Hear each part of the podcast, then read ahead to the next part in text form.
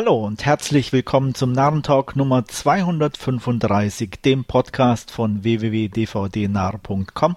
Mein Name ist Andreas und mit mir heute am Mikrofon sind. Hallo, hier ist Stefan. Und Wolfgang. Hallo. Ihr merkt, wir sind wieder zu dritt. Ähm, alte Schiene, äh, auch hier. Und heute beginnen wir mit ein paar Trailern, die Stefan für uns ausgesucht hat. Beginnen wollen wir mit Good Boy. Stefan, ja, äh, wir haben gerade nachgesehen, ein norwegischer Film über ja, ein Mensch, Mensch, als Haustier, also in einem Hundekostüm sozusagen. Da gibt es, glaube ich, äh, auch einen Fachbegriff dazu, den ich aber auch nicht weiß, aber. Ja, stimmt, den kenne ich. ich kenn, kenn, Menschen in Tierkostümen sind Furries, aber das ist was anderes. Ja. Genau. Ähm, nee, Good Boy. Ähm, fand ich sah interessant aus. Also den würde ich mir durchaus mal angucken. Natürlich nicht groß Geld für ausgeben oder so, aber das ist halt so ein Psychodrama, auch natürlich die psychologischen Hintergründe der ganzen Geschichte, sowohl von dem Herrchen, der natürlich jemand wie diese Person als Haustier hält, als auch die Person, die das Haustier ist in dem Fall. Ähm, dazu ist ja noch ein Mädchen im Spiel, das da so ein bisschen als ähm, den Besitzer so interessant findet und ähm, ja auf diese Situation halt stößt. Ähm, fand ich wirklich interessant und vom Trailer her, ja, sehr nüchtern gehalten und so, was aber völlig in Ordnung ist. Ich glaube auch nicht, dass der groß reißerisch wird, aber der könnte ein interessanter Film sein, den behalte ich im Auge. Wolfgang? Ah, für mich ist der nix. Ähm, ähm also mich spricht das Thema einfach nicht an. Ähm, ich fand aber auch, der Trailer sah solide aus oder so. Und ähm, auch diese, äh, äh, ja, diese, dieser Hintergrund oder dieses Mädchen, das dann äh, da in diesem Haus mit äh, gefangen ist, äh, ist ganz, ganz interessant. Aber äh, ja, dieses Mensch im Hundekostüm als Haustier, das ist nicht mein Ding. Ja, ähm, ich bin unschlüssig. Ähm, so ein leichtes Interesse ist da. Ich weiß, dass er irgendwie, glaube ich, letztes Jahr oder so auf dem Fantasy Film Festival lief. Ähm, von daher gibt es da auch schon einige Reviews dazu. Ähm, ach nee, äh, dieses Jahr in den White Knights war er dabei, sehe ich ah, gerade. Okay. Ja. Mhm. Und ähm, ja, also ich, wie gesagt, mein, mein Interesse ist jetzt auch nicht brennend groß, aber wenn er mal irgendwo auf dem Streamingdienst auftauchen würde, ähm, würde ich ihn gucken, auch leihen für ein schmales Budget, sage ich mal. Ähm, ist immer nicht eigentlich nicht nett den Filmen gegenüber, wenn man dann kein Geld dafür ausgeben will. Aber wir geben alle genügend für andere Filme und sonstiges aus und dann muss man einfach irgendwo ein paar Einschränkungen machen. Und ähm, der würde da wahrscheinlich da bei uns beiden Stefan runterfallen, dass wir da zwar kein Geld ausgeben würden, aber wenn er auf dem Streamingdienst wäre, für den wir eh bezahlen, würden wir ihn sicherlich mhm. gucken. Und Wolfgang guckt weg. Ja, ja. der guckt was anderes, genau. Genau. Ja. Jo, Good Boy, also äh, mildes Interesse bei uns. Gibt's denn Wolfgang, The Origin of Evil mehr her für dich oder auch nicht? Ähm, in, inhaltlich schon, aber das ist auch eher so ein, boah, ich würde nicht mal sagen, so ein Streaming-Kandidat oder so. Es ist halt diese, diese Familiengeschichte und diese Familienzwistigkeiten und äh, ja, die Streitigkeiten ums potenzielle Erbe oder was auch immer, wo, worum es da geht. Ah, ja, weiß, weiß ich nicht. Also der, der könnte ganz interessant sein oder so, aber jetzt der Trailer hat mich nicht wirklich äh, gepackt, muss ich ganz ehrlich sagen. Ähm, hat mich eher, äh, ähm, ja, nicht mal schulterzuckend, aber war eher so nichtssagend für mich. Es war halt so ein äh, äh Familiendrama äh, in einem schönen großen französischen Landhaus und äh, ja. Also mich hat er schon ein bisschen angesprochen und interessiert mich auch ähm, fand es so mit diesem Erbe und wer hat, will da was und wem an, mhm. an den Karren fahren und äh, weiß nicht, so ganz raus kam es nicht, ob, ob doch ja. die eine oder andere Leiche irgendwo äh, dann mit, mit eine Rolle spielt oder so. Aber von daher so ein kleines Whodunit oder auch vielleicht so zehn kleine Negerlein der Verwandtschaft, wer bleibt übrig, um zu erben. Mhm. Also von daher ja, kann, kann also ich würde mir den schon irgendwo angucken. Stefan? Ich fand den Trailer eigentlich auch ganz nett, ähm, aber ich glaube, das ist so ein Film, der bei mir irgendwie rüberfallen wird am Ende, ähm, weil der dann nicht wahrscheinlich nicht so reizen wird, es sei denn, ich hätte irgendwie ganz speziell darauf Lust. Wie gesagt, vom, vom Trailer her bin ich ganz bei Andreas, fand ich auch, sah nett aus und so. Ähm, vielleicht, wenn er mir über den Weg läuft, aber ich habe da so das Gefühl einfach, da würde ich vielleicht dann doch weiter gucken, ob ich nicht was anderes irgendwie verfügbar habe. Ähm, aber wie gesagt, an sich glaube ich, ist der Film bestimmt brauchbar. Ähm, nur wahrscheinlich nichts. Wird am Ende bei mir nicht landen, so ungefähr. Gut, gut. Dann Trailer Nummer 3 äh, ist dann äh, mein Turn anzufangen, und zwar Onyx the Fortuitous and the Talisman of Souls. Und da sage ich mal, nein, danke.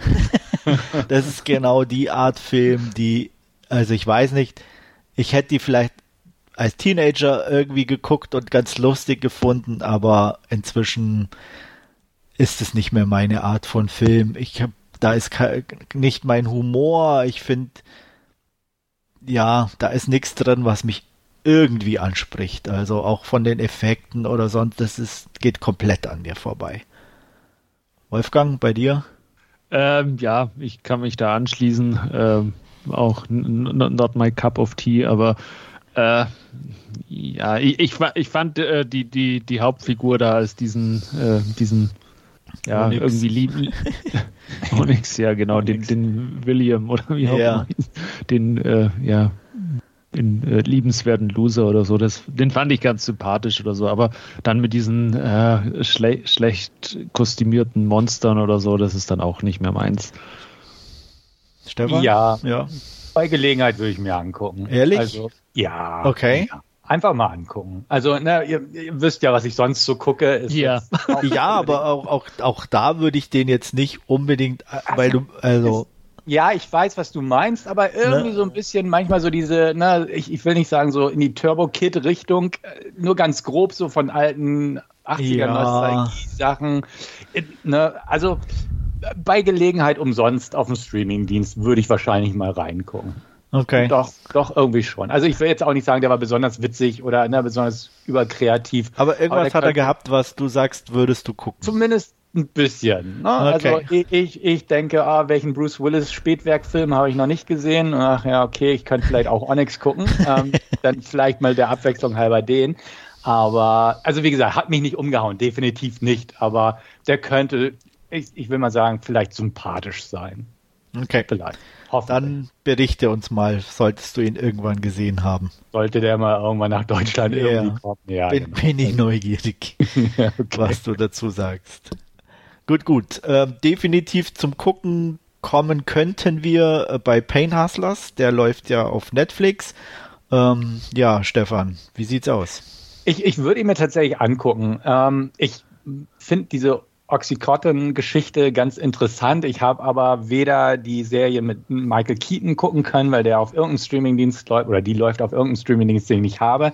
Und über diese Oxycontin-Geschichte ist ja auch gerade auf Netflix mit Matthew Broderick eine Serie rausgekommen, die auch schon so ein bisschen überspitzt ist. Das heißt, von der Thematik her kommt der Film, sage ich mal, einen Tick zu spät, will ich mal behaupten. Aber da ich die anderen Werke jetzt bisher noch gar nicht gesehen habe, die Michael Keaton-Serie ist deutlich ernster, aber so Pain Hustlers geht vom Humor her, glaube ich, in die Richtung von der Michael Keaton, äh Quatsch, von der Matthew Broderick-Serie auf Netflix. Dennoch ähm, fand ich den Trailer ganz nett. Also ich mag ja dieses leicht überspitzte Ernste, was wir auch schon bei The Big Short und sowas hatten, dass man das so ein bisschen einfach überspitzt, äh, eine ernste Problematik da reicht mit Humor. Ähm, ich bin jetzt definitiv kein Chris Evans-Fan. Emily Blunt sehe ich gern. Und von der Art des Trailers her fand ich es eigentlich auch ganz nett. Okay, es ist nur ein Teaser, es wird ein längerer Trailer kommen, aber die Thematik in Verbindung so von der Stimmung, also von der Art des Films her und Emily Blunt und dass es auf Netflix laufen wird, werde ich wohl mal reingucken. Also werde ich durchaus reingucken. Okay, Wolfgang, wie sieht es bei dir aus? Ja, ich vermutlich auch. Mir ging es ähnlich wie Stefan, der hat es auch schon gesagt, so dieses äh, äh, ja über spitzte mit diesem ernsten Thema. Also mich, mich, hat das so ein bisschen an Wolf of Wall Street erinnert, wo sie ja auch so von, vom, äh, äh, aus, aus nichts so ein Imperium geschaffen wird. Das ist ja bei Pain Hustlers dann irgendwie wie ähnlich und dann kommt halt äh, irgendwann kommen sie ihnen auf die Schliche. Ähm, Emily Blunt sehe ich auch sehr gerne. Chris Evans, ja, weiß ich nicht, hat wohl äh, seine Seele an Netflix irgendwie verkauft, weil er da ja jetzt ständig irgendwie in irgendwelchen Filmen auftaucht. Aber ja, ähm, sah, sah äh, interessant aus. Äh, wenn, wenn ich Netflix bis dahin noch habe, dann werde ich mir den sicherlich auch mal anschauen. Okay. Ja, also ich werde den auslassen. Das ist da Okay. irgendwie die von euch genannten Wolf of Wall Street, Big Shot waren ganz okay, aber die haben mich auch schon nicht so mega gepackt von der Art und Weise. Und der Teaser hier, ähm, ja, der ging völlig an mir vorbei. Ähm, Chris Evans, ja, ist okay, aber es ist halt einfach kein guter Schauspieler für mich in dem Sinne. Ähm, er hat halt bestimmte Rollen, wo er einfach gut reinpasst, so durch dieses Sunny Boy Image, aber darstellerisch ist einfach meiner Meinung nach limitiert. Und ähm, ja, Emily Blunt sehe ich auch gern, aber nur wegen ihr würde ich mir den jetzt auch nicht angucken. Nur fürs Protokoll, äh, die Serie mit Michael Keaton ist Dope Sick und die mit Matthew Broderick ist Painkiller, habe ich schnell nochmal nachgeguckt. Okay, ja, ich hatte irgendwas mit Pain hatte ich noch im Kopf, so, ähm, aber Painkiller wusste ich jetzt nicht mehr. Okay, okay, so, dann kommen wir zum letzten Trailer für heute. Äh, Liam Neeson ist mal wieder on the run ähm, und ich gestehe, es ist tatsächlich eingetreten, dass ein Liam Neeson Trailer mir am besten von allen Trailern gefällt. Schande über mich, aber ja, ähm, ist halt ja routiniert, spielt, wenn ich das richtig ver verstanden habe, auch in Irland und ähm, ja mit der Irland-Problematik so ein bisschen und ähm, ähm, er ist wieder on Revenge und ähm, ja sieht ganz gut aus, solide gemacht. Ich glaube nicht, dass es irgendwelche großen Überraschungen geben wird, aber die Darsteller sehen brauchbar aus. Also kann ich mir vorstellen, den, nachdem ich jetzt ein paar ausgelassen habe von ihm, aber den könnte ich tatsächlich mal gucken. Wolfgang, wie sieht's bei dir da aus? Ähm, ja, ich fand den auch äh, für einen Liam Neeson-Trailer überraschend äh, ansprechend, sage ich mal so. Ich äh, Anekdote dazu, ich war die Tage im Kino, da kommen wir später noch dazu, da lief auch ein Trailer zu einem Liam Neeson-Film. Ähm, da hat er halt eine, äh, eine Bombe im Auto, äh, die dann explodiert irgendwann, keine Ahnung. Das ist halt so dieser 0815 Liam Neeson-Film. Ich habe den Titel schon wieder vergessen, ich weiß es gar nicht. Das sah jetzt in The Land of Saints and Sinners äh, deutlich interessanter aus. Er hat ja dann auch äh, besetzungstechnisch noch ein bisschen mehr zu bieten mit, äh, auch, wie, wie, oh, mir fällt der Name nicht ein, dieser große charismatische Syrian, Syrian Heinz. Heinz. Ja, Ja. genau. Und ähm, ja, also sah, sah auf alle Fälle deutlich äh, spannender und interessanter aus und ähm, den könnte ich mir durchaus vorstellen, äh, mir den auch anzuschauen. Ähm, und ja, der, der sticht jetzt einfach A von, von den, wie, wie Andreas schon gesagt hat, von den Trailern, die wir jetzt heute besprochen haben, äh, ein bisschen heraus und, und B auch äh, in, in der riesigen Menge an Liam Neeson-Filmen, die in die letzten Jahre erschienen sind. Ja, der aktuelle Liam Neeson-Film ist ja auch in den USA ziemlich gefloppt. Das ist ja dieses Remake auch von dem deutschen Film. Irgendwie steigt nicht aus oder so hieß der, glaube Ja, ich. ja, in das kann sein, dass das jetzt Trailer war, ja, das. äh, Genau. Genau. Und, ja, Ja, also ich fand den Deutschen schon nicht so gut. ja, den habe ich nicht gesehen. Und Ja, der Deutsche war ja auch ein gucken. Remake von irgendwie Schon. Speed, oder? Nee, aber von irgendeinem spanischen oder auch nordischen okay, ja. irgendwie so. Also den gab's auch schon. Also Eben. nicht Und- wirklich. Also ja. Aber, aber ich sehe es genauso wie ihr. Tatsächlich gefiel mir der Trailer eigentlich auch ganz ordentlich, sagen wir es mal so. Ich, ähm, was wahrscheinlich auch wirklich dran liegt, dass es mal wieder keine US-Produktion ist und nicht so dieses Mhm. ewig gleiche, sondern ne, es spielt halt in Irland, alles sieht ein bisschen rustikaler aus und ist auch rustikaler und ne, es ist halt nicht so Hochglanz, schnelle Schnitte und so das übliche, sag ich mal, besseres B-Movie, sondern ist schon ein bis- bisschen, ich will nicht sagen anspruchsvoll, aber schon ein bisschen irgendwo. Nee, aber er hat halt eine Thematik im Hintergrund irgendwo so, ne, wo, wo, wo man dann sagt, okay, da ist ja, ist ein Fundament da, auf dem dann die, die Action oder die Rache oder was auch immer dann tatsächlich im Film stattfinden kann. Ja. Und wenn es dann auch selbst im Film vielleicht nicht viel Raum einnimmt, aber das ist dann einfach, wie du schon sagst, ein bisschen was, eine andere Seeart Mhm. wieder mal. Genau, weil die Geschichte, ne, Killer kommt aus dem Ruhestand oder wie auch immer da gerade und ne, nimmt Rache, ist halt, ja, hätte man ihn jederzeit ansiedeln können und wäre so der typische Ian Liebsten-Film gewesen, hätten sie es in der Gegenwart und in Chicago angesiedelt oder so. Ja. Aber so vom Gesamtpaket her fand ich den auch ganz, ganz erstaunlich unterhaltsam oder interessant vom Trailer her. Ähm, und definitiv besser, als was er so in letzter Zeit rausgebracht hat, weil da sah ja einer wie der Nächste aus. Und wir hatten ja auch im Podcast den einen besprochen, ich weiß gar nicht, Blacklight, und der war ja echt schlecht. Ja. Und, und was dazwischen noch kam, haben wir ja auch gar nicht gesehen. Also da ist der tatsächlich mal so ein kleines, zumindest von der Action-Thriller-Sparte von ihm. Ich, in letzter Zeit. Ja. Ich würde tatsächlich, wenn ich den mal treffen würde, so, oder ähm, würde ich mal fragen, warum er der so viel macht. Also ich glaube, nöt, nötig hat er es ja nicht. Und ja, ich sage mal, für, nicht, ja. für seine Schauspielehre, glaube ich mal, äh, würde er den einen oder anderen dann doch lieber auslassen. Also von daher würde mich das tatsächlich auch mal interessieren. So, ähm, ja, ähm, mein gut, ja, bei Bruce Willis war es ja eher die Familie, die Kate wollte bis zum Abwinken, aber. Genau. Bei Cage äh, waren es seine Steuerschulden. Genau. Aber bei, bei ihm wüsste ich es jetzt, da kriegt man eigentlich so wenig, also ich mit, also weiß nicht, ob der so ein. Ja, da, da, musst du dich halt in Berlin mal irgendwann die Kreuzung stellen, weil jeder Dritte wird ja von diesen Liam Neeson-Filmen gefühlt in Berlin auch gedreht, oder? ja, ja, weil, wenn ich ihn dann mal sehe, halt sage hey Liam, altes Haus. Why? Why? genau. mhm.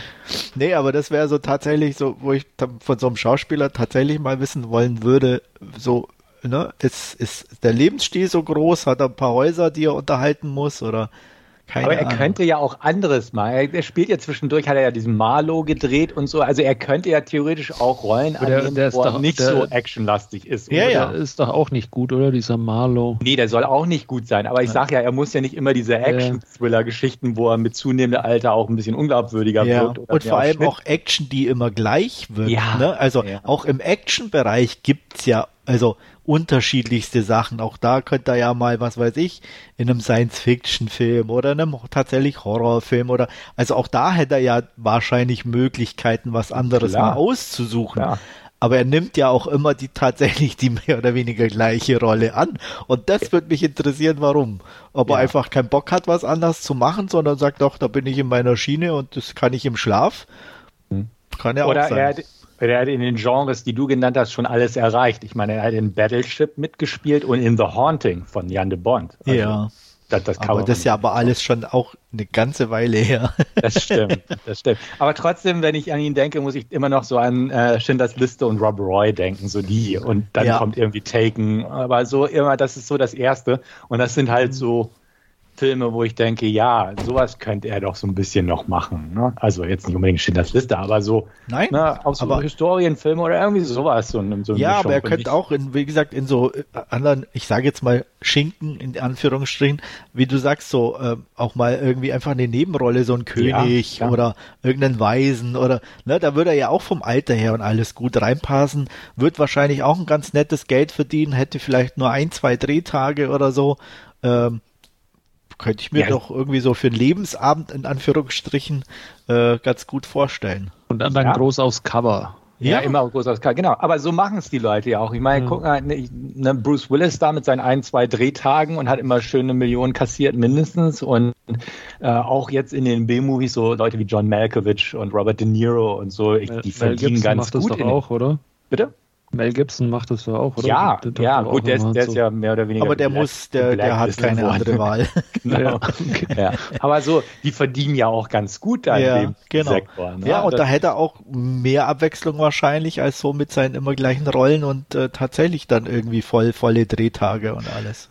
Aber vielleicht hält er sich einfach mit diesen Actionfilmen fit. Ja, das, das ist möglich, sich, natürlich. Bevor er jetzt ins Fitnessstudio geht oder so. Dreht er lieber noch mal den gleichen Laufband, Film. Äh, äh, dahin trottet, dann lieber doch äh, einen Film drehen und dann ja. vor den Dreharbeiten den, den Trainer bezahlen lassen, der ihn dann ja, auf, auf Action bringen, trimmt. Klar. Ja. ja. Ja, naja, stimmt. wir werden es nie erfahren, liebe Leute. Es sei denn, wir treffen ihn und fragen ihn. Ja, genau. Oder es gibt oder vielleicht Autobiografie dann irgendwann. Genau. Ja. ja. Oder vielleicht hat ihn schon mal jemand getroffen und gefragt und wir wissen es nur nicht. Also wenn also da jemand was getraut. weiß, lasst es uns wissen. Oder, oder vielleicht, vielleicht, hat ja auch einfach irgendjemand seine Tochter entführt und er muss jetzt äh, hier. Ach so, der erpresst ihn, immer die gleichen Filme genau, zu machen. Ja, die gleichen Filme zu drehen. genau, das wird sein. Es mhm. ist die Lösung. Gut, gut. Das waren unsere Trailer für heute. Ähm, wir kommen zu den Last Scene und Stefan wird anfangen mit Girl at the Window oder wie der tolle deutsche Titel lautet, The Clockwork Killings. Ja, genau. Ich bin gerade so ein bisschen aus dem Australien-Trip und da bin ich über Girl at the Window gestolpert. Das ist ein Thriller aus dem Jahr 2022 aus Australien und spielt auch in Australien.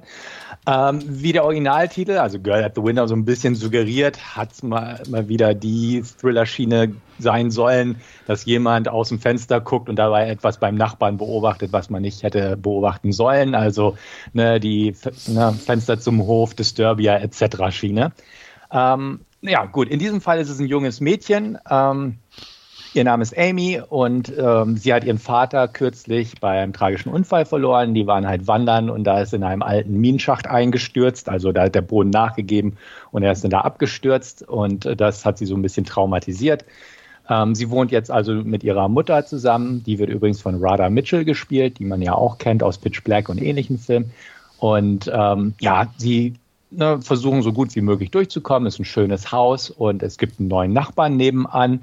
Der ist eigentlich auch ganz nett, ist so, so ein bisschen kernig, macht, macht viel Holzsägearbeiten und sowas. Chris ist das. Ähm, ihre Mutter findet ihn auch ganz, ganz schnieke, also ganz attraktiv auf eine gewisse Art und Weise. Aber ähm, ja, Amy ist so ein bisschen auf der Lauer und ein bisschen verdächtig alles und guckt halt auch gerne aus dem Fenster und stellt halt fest, dass der öfters irgendwie nachts mit seinem Van unterwegs ist. Und die ganze Stadt wird schon seit einiger Zeit von einem Killer ähm, terrorisiert, sage ich mal, der sogenannte Clockwork Killer, deswegen auch The Clockwork Killings als toller deutscher Titel. Ähm, ja, der ist auf jeden Fall auch unterwegs, ist aber in letzter Zeit abgetaucht, also ist schon lange nichts mehr passiert. Und ähm, plötzlich ist er aber wieder da. Also beziehungsweise er taucht wieder auf und ähm, der tötet meistens junge Paare, ähm, entführt das Mädel und tötet den Boyfriend so ein bisschen wie der Zodiac damals, kam mir sofort in den Sinn, aber er verschleppt auch Mädels und hat irgendwie die Angewohnheit, denen ein Auge rauszuschneiden. Und ähm, ja, dann ich sag mal, passiert so das Übliche. Ne? Sie guckt immer aus dem Fenster, stellt fest, er ist mit seinem Van unterwegs, geht ums Haus, guckt in die Scheune, ruft die Polizei, Polizei kommt, findet aber nichts, etc. pp. Ähm, ja, das ist ungefähr Girl at the Window. Ähm, was mich an dem Film gereizt hat, also außer dass es ein australischer Film war, ist, ähm, dass der Regisseur Mark Hartley war. Der sagte mir so ein bisschen was, nicht weil er besonders gute Filme gemacht hat, aber er kennt sich in dem Bereich Exploitation aus. Also quasi die Exploitation-Thriller-Filme aus Australien. Da hat er nämlich auch ein paar Dokumentationen zugemacht, nämlich eine ganz bekannte, Not Quite Hollywood heißt die. Die habe ich, glaube ich, gesehen, ja. Mhm, die ist recht bekannt. Die hatte ich auch gesehen. Und er hat auch ähm, Electric Boogaloo gedreht, ähm, eine Doku über die Canon-Filme und Machete Maidens Unleashed über philippinische Exploitation-Filme. Also er kennt sich eigentlich gut damit aus mit der Materie und hat auch im Jahr 2013 Patrick das Remake gedreht, also über auch ein australischer Film mit Shani Wilson und Charles Dance, über einen, der im Koma liegt und dann ähm, ja mysteriöse Dinge drumherum. Der war auch nur so semi gut. Und Girl at the Window merkt man an, dass, dass er wirklich mit Exploitation sich auskennt und das irgendwie damit reinbringen wollte in Form eines Serienkiller-Films, aber gleichzeitig auch vom Ton her so ein bisschen in die, ich will sagen, Scream-Richtung gehen wollte. Nicht unbedingt dieses Selbstreferenzielle, aber so ein, so ein leicht ja, ein lockerer Ton manchmal drin. Und so war es halt in der Art. Und es ist ihm nicht wirklich gut gelungen muss man wirklich sagen. Also er hat mich nicht gelangweilt, weil er schon irgendwie merkwürdig war. Also er war relativ vorausahnbar, zumal der Killer auch relativ früh bekannt gegeben wird. Ähm, er ist jetzt nicht sonderlich spannend und nicht sonderlich atmosphärisch, aber er tuckert so vor sich hin, sage ich mal, sodass man irgendwie so ein bisschen unterhalten wird. Das hängt auch so ein bisschen damit zusammen, dass Ella Newton die Amy spielt und die, die lehnt sich sehr in die Rolle rein, ist also, ich will nicht sagen, mit ordentlich Herzblut dabei, fast schon zu viel, weil die Rolle einfach sehr underwritten ist. Die gibt nicht viel her, das typische Trauma und so weiter und so fort. Die Cops sind halt totale Flachpfeifen. Sie hat eine Freundin, äh, mit der sie mal richtig gut zurechtkommt, dann streiten sie sich wieder irgendwie aus der Nichtigkeit und ne, einfach so ein bisschen Turbulenz mit reinzubringen, wo ich aber auch denke, ja, okay, man streitet sich als Teenager vielleicht, aber so wirklich die Handlung vorangebracht hat es jetzt auch nicht. Ähm, der, der Killer wird irgendwann halt bekannt gegeben und ähm, also wird auch gezeigt, also dass man so ein bisschen so parallel weiß, okay, der Killer ist der und macht das, während sie halt weiterhin alle auf der Suche nach dem Killer sind. Ähm, was ich halt da auch so mm, semi-interessant fand, ähm, war halt so, ja, es ist so dieses Scream. Warum ist er ein Killer? Ja, ne, bla bla bla, verrate ich jetzt nicht. Warum reißt er ihn die Ra oder schneidet er ihn die Augen raus? Ja, weil er ein Killer heutzutage irgendein Alleinstellungsmerkmal braucht, um in der Presse auch genug da geboten zu werden und sowas. Das ist so dieses Screamige, was sie da so mit reingebracht haben. Es funktioniert alles nicht. Radha Mitchell ist, ist dabei und äh, hat ein paar echt nicht gute Momente. Ich weiß nicht, ob sie da echt schlecht drauf war oder so, aber schauspielerisch kannte ich sie aus diversen Filmen einfach besser in bestimmten Momenten, während andere ganz solide sind. Ähm, er ist okay. Also er geht irgendwie 80 Minuten, man kann ihn sich angucken. Ist, ist okay, wer so Filme mag, aber er ist halt, er gibt null Neues her und ist einfach ein bisschen unterhaltsam, ähm, ein bisschen spannend, ein bisschen blutig. Ähm, dieses, dieses Exploitation ist, kommt nicht so wirklich zum Tragen, weil er halt sehr glatt ist. Also er hat eine, eine recht nette Optik und ist jetzt auch nicht übermäßig brutal. Er hat aber zum Beispiel kein Problem damit, auch ähm, Nudity zu zeigen, also sowohl bei den rummachenden Teens als auch ein Mädel, das gefangen gehalten wird. Die ist dann halt auch sehr zerfetzt von den Klamotten her. Ähm, da ist er halt deutlich zeigefreudiger, sage ich mal, als ein amerikanischer Film in dieser Art. Ähm, die Gewalt, ja, ist da, aber jetzt auch nichts Übermäßiges. Ich glaube, die deutsche Freigabe ist FK 16 gewesen. Ich habe den auf Prime übrigens geguckt. Und ähm, ja, es ist okay, aber nicht wirklich gut. Knappe 4 von 10 von mir. Ist so ein bisschen wohlwollend, aber wirklich schlimm fand ich ihn jetzt nicht. Aber so ein bisschen habe ich mir gedacht, äh, man hätte es irgendwie echt besser machen können. Und man weiß irgendwie, wenn man so den Hintergrund des Regisseurs kann, worauf er abgezielt hat. Aber dieses Ziel hat er einfach nicht wirklich getroffen, muss man auch sagen.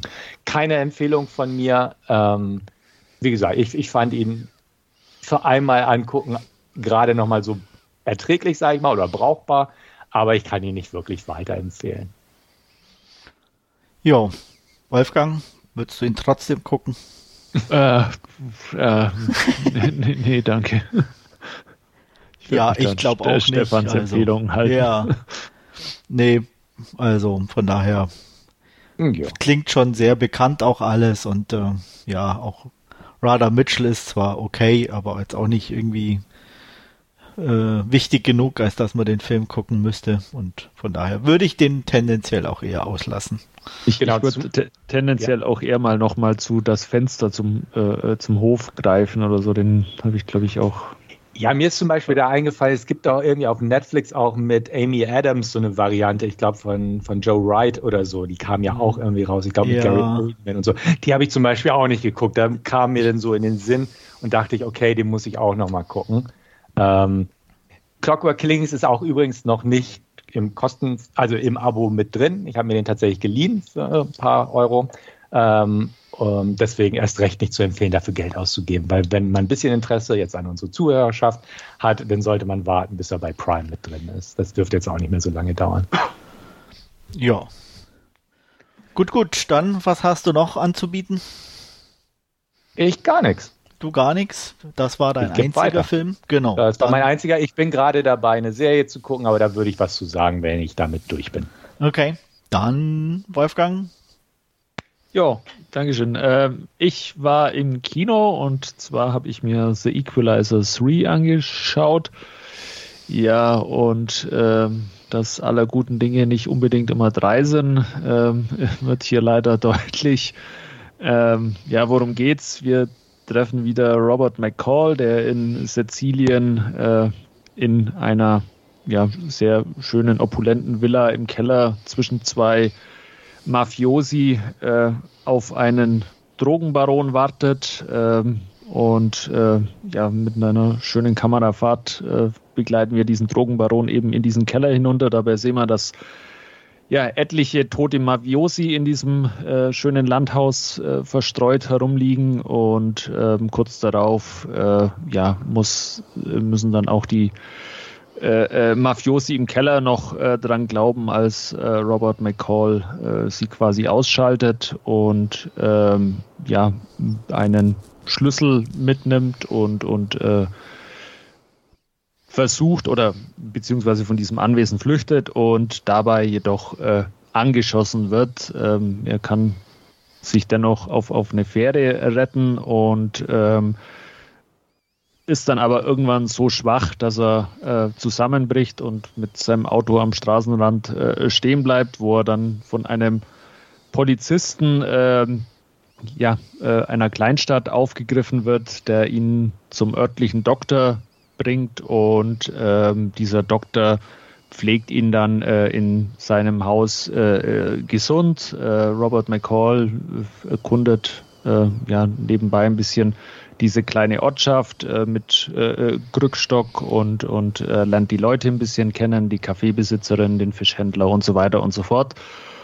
Und äh, ja, äh, stellt fest, dass dieses ruhige Leben dann doch äh, ganz interessant und schön ist. Und ähm, leider ist es aber so, dass auch eine äh, Mafia-Gang in diesem kleinen, beschaulichen Ort ihr Unwesen treibt und von den örtlichen Händler, Händlern äh, äh, Schutzgeld erpresst und ja, irgendwann ist es dann Robert auch zu viel und er stellt sich äh, diesen ja, Mafiosi und ähm, gibt auch einer CIA-Agentin einen Hinweis, dass eben da gewisse Machenschaften im Gange sind, die daraufhin ähm, ja, nach Italien kommt und ein größeres äh, äh, Komplott oder größere Machenschaften dieser Mafia-Gang ähm, aushebt bzw. ans Tageslicht bringt.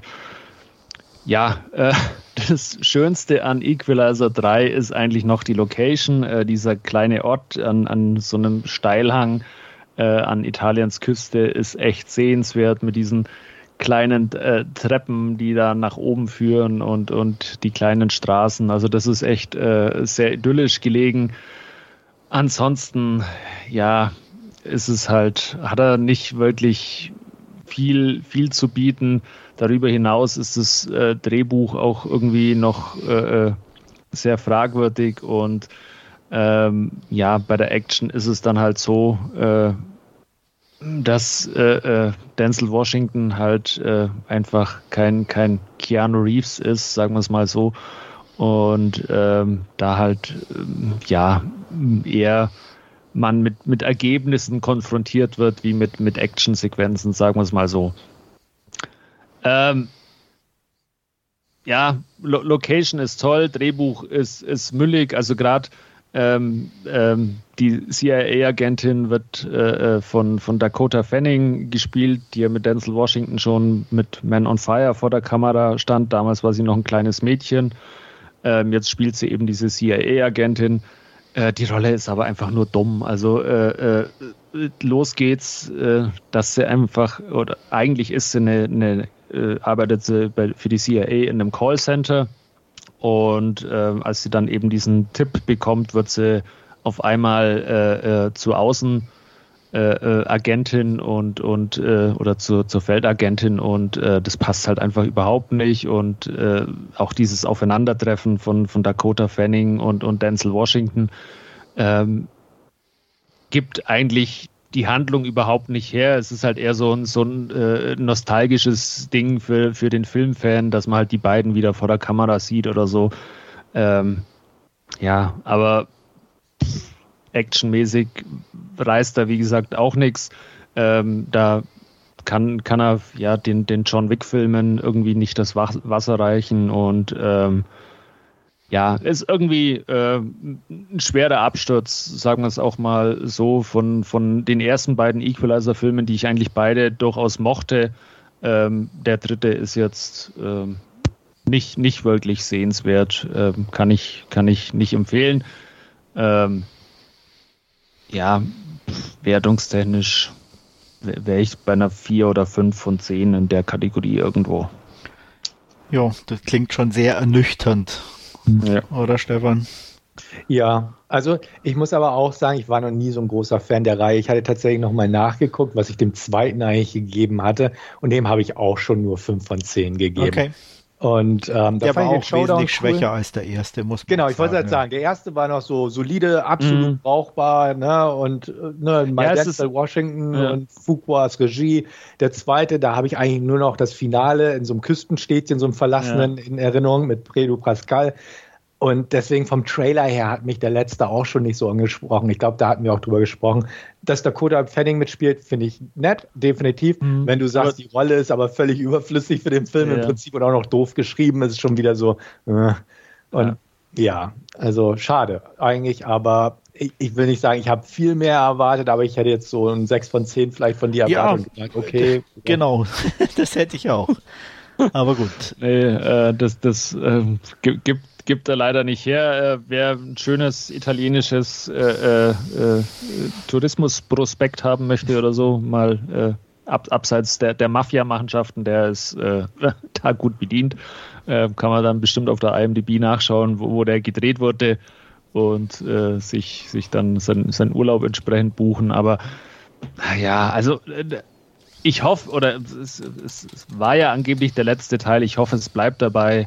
Ähm, ich, also wirklich reanimieren müssen sie die Figur, glaube ich, nicht mehr jetzt. Das ist irgendwie ähm, durch. Die, die ersten beiden, wie gesagt, war, waren okay. Der dritte ist jetzt, äh, ja, war, war, irgendwie, also mich, mich hat er, hat er nicht abgeholt oder so. Äh, wenn man auf Rotten Tomatoes schaut, da ist er, kommt er deutlich besser an irgendwie. Ähm, bei, bei mir hat er das irgendwie nicht, nicht, nicht gemacht. Gut, ähm, ja, was habe ich noch gesehen? Ähm, ich habe mir The Machine äh, auf Videobuster ausgeliehen und scheinbar wollte den keiner haben, weil ich den direkt zum Release bekommen habe. ähm, ja, The Machine äh, basiert äh, auf einer Stand-up-Comedy-Nummer von Bert Kreischer, ähm, wo er eben erzählt, wie er als äh, äh, Student ein Auslandssemester in Russland äh, gemacht hat und da mit äh, der russischen Mafia äh, einen Zug und seine Mitschüler überfallen hat. Ähm, und äh, aufgrund dieser Stand-up-Comedy oder ausgehend von dieser Stand-up-Comedy-Nummer ähm, entspinnt sich jetzt äh, auch die Handlung von, von so Maschinen weiter, ähm, in dem nämlich äh, ein, ein russischer Mafia-Boss äh, eben diese Stand-up-Nummer irgendwo im, im Fernsehen sieht und dann feststellt, dass eben ja, äh, der Typ ihm damals in diesem Zug äh, was gestohlen hat und äh, von, von da an eben ähm, ja, äh, seine Tochter quasi losschickt, um äh, Bird bzw. The Machine zurück nach, nach Russland äh, zu holen und ihm eben seine gestohlene Uhr äh, zurückzubringen. Ähm, aufgegabelt wird Bird ausgerechnet am 16. Geburtstag seiner Tochter, wo auch sein Vater, der von Mark Hamill dann in dem Fall gespielt wird, und zu dem er ein schwieriges Verhältnis hat. Äh, und äh, die beiden werden dann eben nach, nach Russland mehr oder weniger entführt, um sich da auf die Spuren äh, von damals zu machen. Das Ganze ist immer ein bisschen gepaart mit, mit Rückblenden, wo ein äh, wo man auch einen äh, anderen Schauspieler, mir fällt der Name jetzt leider nicht ein, wer das war, der den jungen Bird spielt, äh, wo einfach dann auch dieser Stand-up-Sketch quasi dann äh, auch filmisch ein bisschen verarbeitet wird. Ähm, das Ganze ist, wenn man diesen Stand-up-Sketch oder diese Stand-up-Nummer mag, in Teilen dann auch ganz witzig. Ähm, ich fand mich leidlich gut unterhalten, muss ich sagen. Ähm, das ist jetzt kein, kein äh, äh, Kracher. Ähm, wer, wer, diese Nummer nicht mag, der braucht auch diesen Film nicht anschauen. Äh, diese, diese, diesen Sketch kann man sich auf, auf YouTube äh, anschauen, einfach normal nach The Machine suchen oder Bert Kreischer. Ähm, er ist ein bisschen zu lang, er geht fast zwei Stunden. Das ist einfach zu viel für eine Komödie. Und ähm, ansonsten, ja, er hat ein paar Lacher, hat, hat Spaß gemacht. Wie gesagt, ähm, de, de, den Stand-up, die Stand-up-Nummer muss man mögen und dann ist er ganz nett anzuschauen. Ähm, ich, ja, fünf, fünf von zehn oder ein bisschen mehr vielleicht. Ähm, von daher war ganz okay von euch irgendein Interesse? Andreas würde ich Ihnen sowieso nicht empfehlen und, und äh, Stefan vielleicht ich, nur am Rande. Ich mochte den Trailer schon nicht. Also der hat mich auch null abgeholt. Ich kannte die Nummer auch nicht. Also ich hatte den im Nachhinein gelesen. Mhm. Das ist ja, wie du selbst äh, ja auch gesagt hast, auf eine Stand-up-Nummer basiert. Aber ich, ich, kannte den ganzen Comedian gar nicht. Also das, da habe ich auch überhaupt keinen Zugang zu. Und wie gesagt, da der Trailer mich auch schon nicht angesprochen hat, äh, nee, nee, lasse ich den aus. Ja, ja äh, weil wir es vorhin ja auch mit, mit äh, den Schauspielern hatten, die sind irgendwelche Filme verschlägt. Mark Hamill ist ja auch irgendwie, keine Ahnung, der spielt auch in irgendwie welchen oder vielen dubiosen Sachen irgendwie mit. ähm, ja, man äh, muss ja halt Geld verdienen. Äh, ne? Kann nicht nur Star Wars sein. Äh, genau. Ja. ja. Andreas ist ganz still. Ja, nee, da fällt mir nichts zu ein. Also ich würde nie auf die Idee kommen, mir so einen Film ja. anzugucken. Gut, ja. Also äh, dir, dir kann ich den auch beim besten Willen äh, in, in, keinster Art und Weise empfehlen. Gut, dann lasse ich ihn auch einfach mal aus. ja. Ja, und dann, äh, um nochmal das Sprichwort aller guten Dinge sind drei äh, zu, zu bemühen, äh, habe ich mir Cutthroat Island äh, angeschaut, beziehungsweise in Deutsch oder auf Deutsch Die Piratenbraut von, von Rennie Harlin. Äh, ja, der Film, äh, der den Untergang des Filmstudios Karolko bedeutet äh, hat und äh, aus dem Jahr 95 äh, ist er, glaube ich. Ich habe den über die Jahre immer wieder mal gesehen und ich muss gestehen, ich mag den einfach. Ähm, ich, ich fand den immer sympathisch äh, mit Gina Davis als, als Morgan Adams, äh, diese äh, Piratenräuberin, die sich da auf die Schatzsuche macht und, und da die ja, drei Schatzkarten zu einer zusammenfügen muss. Äh, der ist einfach, ich, ich fand den immer toll ausgestattet. Also das ist noch weit vor diesen ganzen CGI-Massaker-Filmen, äh, wo man halt einfach noch diese äh, äh, ähm, ja, äh, Städte und, und äh, in, in, in der Karibik damals nachgebaut hat und auch, auch die, die Boote oder die Schiffe und das Ganze dann mit riesen Explosionen auch in, in Schutt und Asche gelegt hat. Und das sieht man diesem Film einfach an. Äh,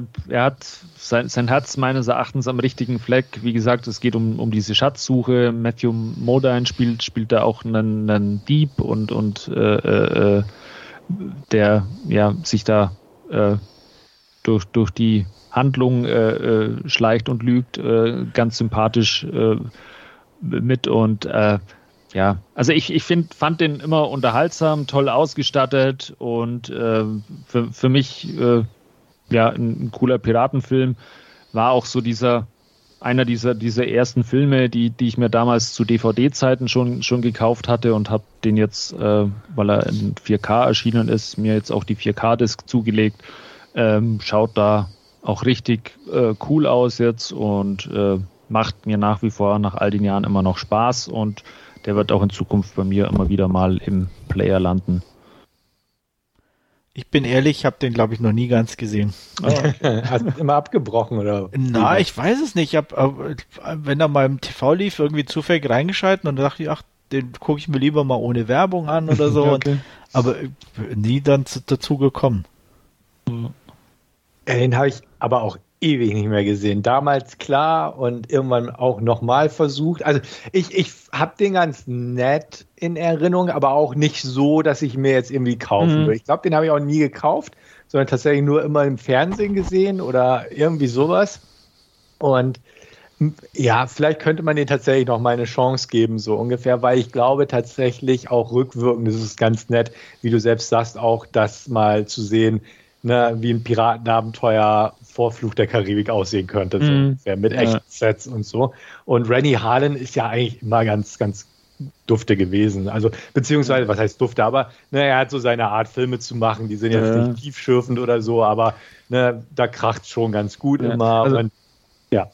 Äh, was mir jetzt aufgefallen ist beim Anschauen, äh, ich, äh, ist, ähm, also de- den haben sie in, in Malta und in Thailand haben sie den gedreht und äh, ich war zwischenzeitlich mal in, in Thailand auch im Urlaub und es kommt da dann halt natürlich mit diesen Felsen alles äh, äh, bekannt vor oder so, wo sie, wo sie den da im, im Süden von, von Thailand zwischen den Inseln gedreht haben. Also das ist ganz, schaut halt eigentlich aus wie so Beach dann auch oder so, diese mit diesen äh, Felsen und, und zerklüfteten Landschaften. Und äh, was mir auch aufgefallen ist, ähm, am Anfang des Films äh, sind sie in, in, in so einer Stadt, wo sie, wo sie halt, äh, wo sie auch mit der Kutsche dann durchreiten oder so.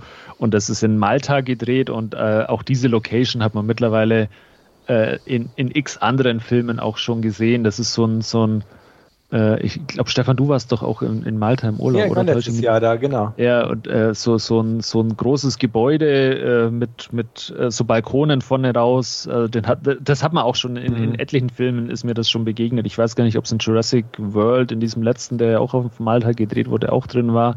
Aber das kam mir dann so bekannt vor. Ähm, ja, aber passt einfach und, und ähm, ja, musste man damals halt so machen, weil, wie gesagt, vor CGI und ähm, das muss man auch irgendwie, oder ich honoriere das zumindest jetzt in, in dem Fall irgendwie und, und ja, äh, macht, macht wie gesagt Laune und äh, wertungstechnisch noch ganz kurz äh, bin ich bei einer 7 von 10. Ja, die haben ja damals auch eine Menge Geld reingesteckt in die Ja. Kulissen und so, aber le- leider kam nicht das äh, Ja. durch die Kinos wieder rein. Ich, ich glaube, So mit äh, hund- 100 Faktor Millionen haben die damals irgendwie Ja. äh, reingesteckt und ich glaube, keine 10 haben sie mit eingenommen. und das ist dann irgendwie. Ja. Bye Äh, bye Corolco, ne? Ja. Gut, gut. schade, schade. Ja. Ja. Ja, aber hast du denn, Andreas, nochmal Lust, den irgendwie Ja, mal ich, ich mag oder? ja so Piratenzeug und sowas eigentlich auch ganz gerne. Ist dein Sohn Also, bestimmt auch zu, vielleicht. Ja, weiß Ja, ich nicht. Könnte, könnte ich sein. Also, So ja, ich, ich, weil wir, wir haben, gucken ja gerade immer wieder alte Sachen so und schauen immer, was ist so ab 12, was können wir gucken, ne? Und da ist ja auch äh, Pirates of the Caribbean dabei. Äh, Mhm. aber den schiebt er immer so nach hinten. Also da irgendwie so, ich weiß nicht, entweder mager Piraten nicht so oder Ah, okay. keine Ahnung, aber er, er zieht immer irgendwie andere Filme vor dann. Wenn wir so die Auswahl wieder haben und sagen, du, da kannst du dir was aussuchen. Da haben wir jetzt auch schon eine Weile Pirates of the Caribbean drauf, aber das, nö. Okay. Von daher, wie gesagt, weiß ich nicht, ob da die Piratenbraut dann das Richtige wäre. Ja, ja ich glaube, dann wird er, glaube ich, mit Pirates of the Caribbean vielleicht mehr mit anfangen können. Ja, Ne? ja, ja. Aber bei der Piratenbraut muss man sich halt wenigstens keine fünf oder sechs Teile dann anschauen. Das Ja, das halt, stimmt, äh, ja. das Ja, halt bei, bei. Flucht der Karibik kann man auch aufhören, solange es noch einigermaßen gut war, so ungefähr. Also Die nach, ja nach dem ersten. Ich hätte jetzt gesagt nach dem dritten. Ja, spätestens nach dem dritten, ja. Ja. Nee, also, und mal gucken. Aber irgendwann werde ich ihn sicherlich nochmal angucken. Der Vollständigkeit halber, dass ich Ja. ihn auch gesehen habe. Jo, Ja. Gut, aber das soll es dann gewesen sein von meiner Seite. gut, gut. Dann mache ich an der Stelle weiter und übernehme und komme zu meinen Filmschnipseln, zuletzt gesehenen, was auch immer. Und ähm, ja, ich habe mal ein, wieder einen Rewatch gemacht ähm, von einem Film, den ich mir aus Großbritannien auf 4K zugelegt habe, The Proposition aus dem Jahr 2005. Ähm, bin ich sicher, äh, dass der ein oder andere den kennt. Ähm, Regie äh, John Hillcott, ähm, geschrieben unter anderem auch von äh, Nick Cave, der auch, glaube ich, soweit ich weiß, die Musik dazu beigesteuert hat. Und äh, um es mal vorwegzunehmen, äh, immer noch und auch wieder einer meiner, ja nicht, ja Lieblingsfilme ist viel, aber einer meiner liebsten Filme, sagen wir mal so. Ähm, ja, warum ist, ja, ich, er wirkt einfach, ne? Er ist nicht überladen, er ist ähm, klar gedreht, ähm, es gibt eine klare Handlung und im Endeffekt ähm, ja, hat einfach die richtigen Darsteller an den, an den richtigen Stellen und ist visuell einfach ähm, gut umgesetzt. Worum geht's? Es geht um äh, drei Brüder, äh, Outlaws, äh, wobei zwei sich von so einer Bande abgesetzt haben. Äh, Charlie Burns und sein kleinerer Bruder ähm, haben sich aus dem Staub gemacht, um ein normales Leben führen zu können. Und äh, ja, das Gesetz, vornehmlich Captain Morris Stanley, gespielt von Ray Winston, äh, findet es nicht so gut und er überrascht die beiden und äh, nimmt sie gefangen. Und er gibt äh, Charlie Burns, gespielt von Guy Pierce, den Auftrag, äh, seinen Bruder ähm, Arthur Burns, gespielt von Danny Houston, äh, zu töten. Wenn er dies nicht tut, tötet äh, der Captain Morris Stanley seinen kleinen Bruder und äh, das ist natürlich etwas, was Charlie nicht zulassen kann. Und so macht er sich auf den Weg, äh, den Auftrag mehr oder weniger widerwillig auszuführen.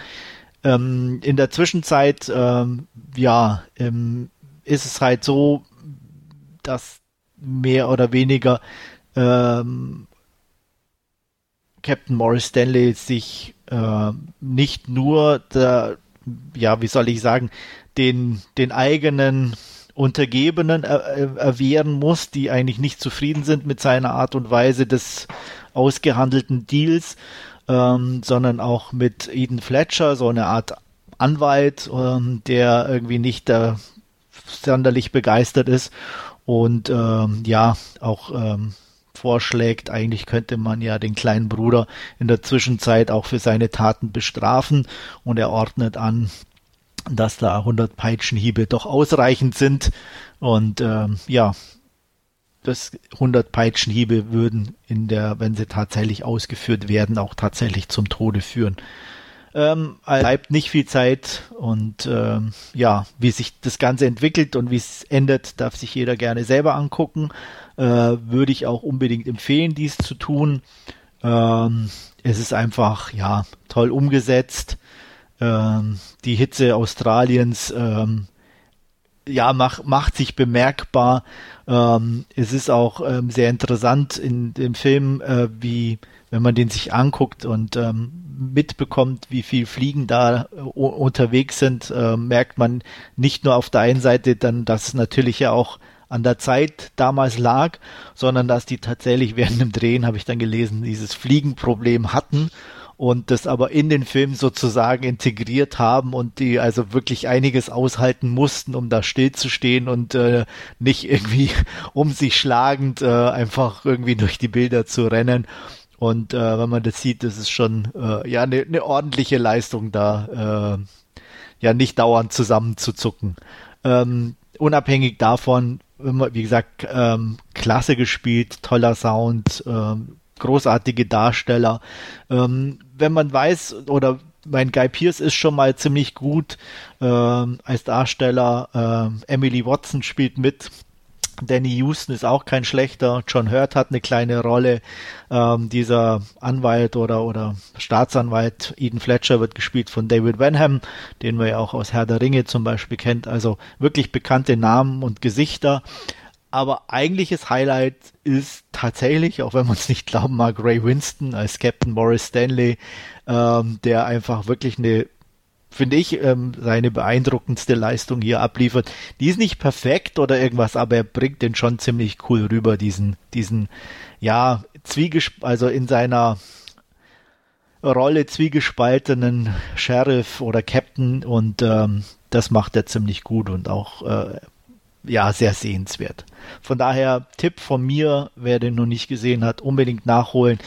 Die 4K-Scheibe ist toll, definitiv sehr empfehlenswert. Ähm, ja, 9 von 10. Nicht mehr, nicht weniger. Ich Habe ich auch schon lange nicht mehr gesehen, muss ich sagen. Könnte ich aber durchaus noch mal irgendwie mir zu. Ich, ich habe den auch, glaube ich, gar nicht. Also ich habe den definitiv nicht in meiner Sammlung. Okay. Aber den äh, mochte ich damals auch. Ich weiß gar nicht, in welchem Zusammenhang oder bei wem meiner Freunde ich den damals gesehen habe. Mochte den auch, aber es war auch so ein Film, Ja, den mochte ich, aber den habe ich dann erstmal lange Zeit jetzt hm, auch gar nicht mehr dran gedacht, muss ich sagen. Ich wusste ja, dass du den sehr gern magst. Ja. Und äh, ich nehme das jetzt einfach mal zum Anlass, den mal wieder auf irgendeine Watchlist zu setzen, für mich jetzt persönlich irgendwie, um zu gucken, ähm, ja, wo, wo man den herkriegen kann sozusagen und den einfach nochmal zu schauen. Ich habe den auch gut in Erinnerung, definitiv. Ich kann mich jetzt nicht an alles erinnern, aber ja. war auf jeden Fall ein positiver Eindruck, der so sich bis heute. Ja, der hat so eine ganz eigene Art, auch so eine, so eine, ja, so eine, auch diese Hitze, die und dieses, ja, diese brooding Atmosphäre, diese, die, die, äh, und der ist halt auch echt so ein, so ein, ein relativ langsamer Film, also ist jetzt nicht mit permanent Action und irgendwas, mhm. aber er hat halt auch so ein, zwei, drei Gewaltspitzen mit drin und die sind dann schon auch echt Bums, so, ne, wo der echt sagt, okay, ähm, und ähm, wo es dann aber auch halt so, ich sag mal, wie man sich eigentlich so diese Zeit auch irgendwie vorstellt, ne, wo es ja auch nicht permanent irgendwie um, um alles ging so, aber wenn es dann halt war, war halt jetzt an oder aus, alles oder nichts, ne? Und das kommt da auch ganz gut rüber. Ja. Aber das, das ist ja, glaube ich, auch so die Handschrift so ein bisschen des Regisseurs, so dieses ja, ruhige. definitiv. So. Also den Triple Nine habe ich immer noch nicht gesehen. Ich den habe ich tatsächlich im Regal stehen, aber ja. den noch nicht rein. Aber so das The Road natürlich, äh, Lawless hatten wir, glaube ich, sogar im Podcast besprochen. Hatten wir auch schon mal gesprochen, ja. Genau. Wobei ich The Road nicht so sehr mag. Okay, doch, den mag ich, vielleicht weil ich auch das Buch so gern mag. Also, ja, also das Buch fand ich besser, aber mhm. ja, der, der, Film hat mich nicht überzeugt. Okay. Ne? Ja. Also im Gegensatz zu The Proposition. Ja, und wie gesagt, Triple Nine habe ich im Regal, aber schon lange im Regal, ist irgendwie auf meinem Pile of Shame sozusagen. Wolfgang, bei dir? Das ist Proposition noch nie gesehen, glaube ich, aber ich äh, werde mir den jetzt auch mal anschauen. Ich habe jetzt aber gerade bei, bei Videobuster mal geschaut, da gibt es nur eine DVD. Ja. Das möchte ich nicht. Nein. aber ich kann dir natürlich tatsächlich die 4K äh, ans Herz legen. Die ja, ist wirklich toll. Ja. Äh, ist im Schuber drin. Äh, ja, es ist ein ganz tolles Booklet mit dabei, was sehr interessant ist und ein, was nicht so toll ist, also aber ein Poster, weil nicht so toll, weil die sind ja Gefaltet. dann immer so gefalten, ja, okay. äh, was irgendwie für mich immer irgendwie keinen Sinn macht, da so Poster reinzupacken. Aber gut, ähm, ja, aber wie gesagt, das ist, ich hab's. Gibt's, gibt's in UK, oder? Genau, gibt's in UK. Ja, okay. Ich hab's auch relativ günstig bekommen, in dem Sinne, da musste mal gucken, der ist mhm. zwischendurch mal, könnte ich mir vorstellen, im Angebot. Ähm, also von daher definitiv sehenswert. Ja, werde ich mir definitiv mal vormerken. Ja, äh, gut. Ähm, was habe ich noch gesehen? Ähm, ich habe gesehen The Plane. Oder eigentlich nur Plane. Äh, mit, äh, na, Namensfindung. Jared, Jared Butler, genau. Ähm, ja, das ist so sein Bruce Willis Film, würde ich mal sagen. Bruce Willis Memoriam Film. Ähm, äh, ja, er ist Pilot, fliegt los mit irgendeiner so einer Mini-Airline-Maschine äh, und ähm, hat irgendwie, glaube ich, zwölf Passagiere an Bord. Also das ist ja nicht sehr viel. Die Plätze sind also sehr wenig besetzt und kurz vor Schluss kommt dann noch ein Strafgefangener rein, ähm, der irgendwie gefunden wurde und jetzt äh, überführt werden muss. Ähm, ja, das Ganze ja, findet irgendwie in Asien statt. Sie starten dann und ähm, kommen in ein Unwetter, Blitz schlägt ein, alles fällt aus, sie müssen notlanden und er schafft es halt gerade noch auf irgendeiner so einer halb einsamen Insel, irgendwie mitten im Urwald, so eine halb kommende Landebahn oder halt so einen Platz zu finden, wo wir nach alle unbehelligt und ohne größere äh, Blessuren äh, zu landen. Ich glaube, zwei Personen sterben, aber einfach auch nur, weil sie zu blöd sind, sitzen zu bleiben.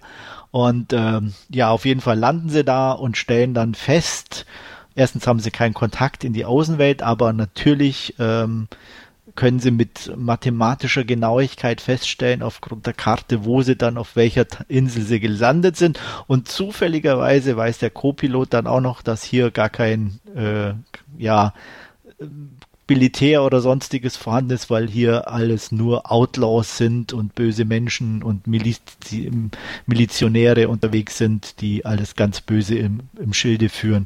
Und äh, naja, auf jeden Fall macht sich Jared Butler auf den Weg, zusammen natürlich mit dem Strafgefangenen irgendwie Hilfe zu holen. Und in der Zwischenzeit werden die zurückgebliebenen Passagiere mal schnell als Geiseln genommen äh, und die beiden müssen sie befreien. Ähm, das Ganze ist, klingt nicht nur dumm, es ist auch ziemlich dumm. Ähm, es ist nicht allzu viel Action drin, leider. Äh, gibt ein paar Shootouts, die sind ganz nett. Ja, Jared Butler ist Jared Butler, äh, spielt ordentlich, aber der Rest ist echt irgendwie vernachlässigbar. Es gibt Schlechteres, aber es gibt auch wesentlich Besseres. Von daher nicht wirklich empfehlenswert vier von zehn oder zwei von fünf. Hm. Ja, klang am Anfang so ein bisschen wie Passagier 57 mit dem Strafgefangenen an Bord eines Flugzeugs und so ein bisschen. Ja, so beginnt's, aber wie gesagt, ja. landet dann eher und dann ist es halt so irgendwie, ja, ja also nicht wirklich, aber ja. auch ja, ja der, manche mögen es, ich fand's langweilig. Ja, der plätschert ein bisschen so vor sich hin. Das ja. Ist, äh, Hast du ihn auch schon gesehen? Ich habe den schon gesehen. Ich habe den äh, geliehen auch von Videobuster. Okay, ja. Ähm, ja, also, also wie, wie, du sagst, also der ist nichts Besonderes. Äh, mir tat er jetzt nicht weh, muss ich ganz ehrlich sagen. Das ja. Ist halt, äh, ich habe ihn, glaube ich, auch ein bisschen besser bewertet. Ich weiß es jetzt nicht genau. Und äh, äh ja, ja, es ist halt. Man, ist halt ein Jared Butler-Film. Ist halt, ne? ja, ja, genau. Äh, ja. ja, ist so, wie, wie so ein Liam Neeson-Film halt auch irgendwie. Äh, ja, ja. ja. Ja, ja irgendeine, irgendeine kleine Nebenrolle ist da die Tochter von der Froni dabei. Veronika Ferres, die Ach, Lilly Krug. Ja, ja. Ich habe sie nicht erkannt, ich habe es auch erst hinterher gelesen. Also okay. sie ist halt irgendeine blonde Passagierin, glaube ja. ich, irgendwie. Nichts Wichtiges, also. Ja, aber ja ich gucke mir den auch irgendwann mal an. Ähm, ja, einfach so als Action-Snack zwischendurch vielleicht mal. Ähm, eigentlich schade, weil der Regisseur hat ja am Anfang seiner, oder vor, vor zehn Jahren oder wann das war ja eigentlich zwei, zwei gute Filme gemacht, denn das Assault on Precinct 13 Remake. Ja, das war ganz macht. ordentlich, das stimmt. Und davor hat er ja noch dieses andere, da, ach, ich weiß nicht, das war ja auch schon so eine Assault on Precinct 13 Variante. Ähm, nicht auf den dieser Namen. französische, warte, ja, warte, warte, mit, ich glaube auf Deutsch hieß er irgendwie was mit nee, Wespennest nee, oder sowas. Ja. Nee. Nee, der war das nicht. Echt nicht? Okay. Nö. Ja. Nee, okay. Also Assault stimmt, ähm, aber ich glaube, dass der Nest war von einem anderen. Ja, das äh, war. Äh, was, was war, er gemacht nicht, hat, war mit mit ähm, äh, mit Vincent Cassell diesen Mesrin, diesen Doppelfilm da. Ach, das Ding, ja. Ja, okay. den hat er gemacht und mit ähm, unserem allseits beliebten Mel Gibson diesen Blattvater. Ach so, ja, der war okay. Ja. Den, aber den wie gesagt, aber Plane, da würde ich tatsächlich nochmal den Precinct 13 vorziehen. Ja, den mochte ich gern. Also den habe ich auch tatsächlich, ich glaube, im letzten Jahr gesehen. Ähm, der funktioniert für mich immer noch als guter Action-Thriller. Ja. Stimmt. Aber tatsächlich habe ich auch gerade bei IMDb geguckt, dann habe ich ihn mit irgendjemandem verwechselt vorher. Ja, ja das ist ja, wie gesagt, oh. gibt ja so viele. Ja, das stimmt. Ich wüsste aber jetzt auch nicht mehr, wie der. Der hat irgendwas. Wie hieß denn der nochmal? Hieß der nicht irgendwie noch anders? Was von Celeste? Ja. Flora Emilio Seri. Okay. Sagt mir jetzt auch nichts. Den, den, den mag ich so gern, der Celeste, aber da ist die Blu-ray leider kaputt. Das ist eine von denen, die den Geist aufgegeben den hat. Geist aufgeben, weil der Kleber irgendwie äh, okay. zwischen den Layern sich irgendwie auflöst und die gibt es, glaube ich auch nirgends mehr, was mich ich ich wollte den vor ah, ist jetzt auch schon wieder Ewigkeiten her mal wieder in den Player legen und dann habe ich festgestellt, dass die Disk eben kaputt ist und die gibt es eben auch leider nirgends mehr. Ja. Oder Ärgerlich. Ja. Knit the Gap genauso ja, ist der auf dem genau. Original. Das war, der, der war Hornissennest oder so heißt es. Das tödliche Wespennest heißt Oder sowas, ja, oder Wespen, genau. Ja.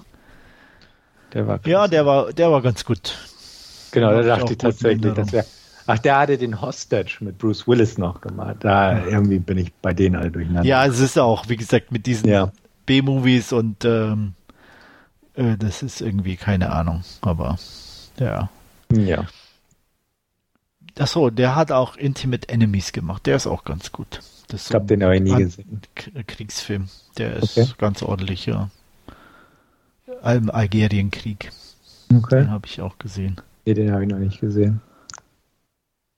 Gut, gut. Ja, so ich viel dazu. Hab, hab, ja? Um, um, um nochmal kurz auf The Proposition zurückzukommen. Ja. Ich habe mittlerweile mal bei, bei Amazon geschaut. Das ist eine von diesen British Film Institute Editionen. Genau. Äh, mit dieser Box, von diesen BFI, schönen. Ich genau. habe ja. hab da auch diese Get Carter Box mit äh, Michael Caine hier. Äh, die sind echt, also das sind echt schöne Ausgaben. Das ja. sind halt so, so schöne Sammlerstücke. Absolut. Echt, und ja. nicht zu übertrieben, ne? Weißt ja. du so? Und da tatsächlich auch mit ein sehr informatives Booklet dabei und so. Also von daher, also da kann ich das definitiv empfehlen. Mal schauen. Es liegt, liegt mal im Warenkorb. Gut. Aber schimpf mich nicht, wenn es dann doch nicht dein Fall ist. Hm. Okay, was habe ich noch gesehen? Ich habe, ähm, ja, Stefan hat uns schon von seinem Asientrip erzählt und von Sakra, ähm, dass er Donnie Yen getroffen hat und jetzt habe ich dann Sakra doch tatsächlich mal nachgeholt, will auch gar nicht zu tief drauf äh, eingehen. Ähm, ja, den Inhalt hat uns Stefan damals ja schon lang und breit erklärt. Ähm, da hat sie nicht viel geändert, außer dass ich jetzt nachvollziehen kann, dass es nicht ganz so einfach ist, dem Film zu folgen. Äh, und ähm, ja, er eigentlich nicht wirklich gut ist, was die inhaltliche Komponente anbelangt. Und gerade das letzte Drittel ja fast schlecht ist, muss man sagen. Also so empfand ich es zumindest. Und auch dann dieses ähm, krampfhafte, äh, auf Fortsetzung getrimmte Ende mhm. hat dann echt ganz viel für mich kaputt gemacht.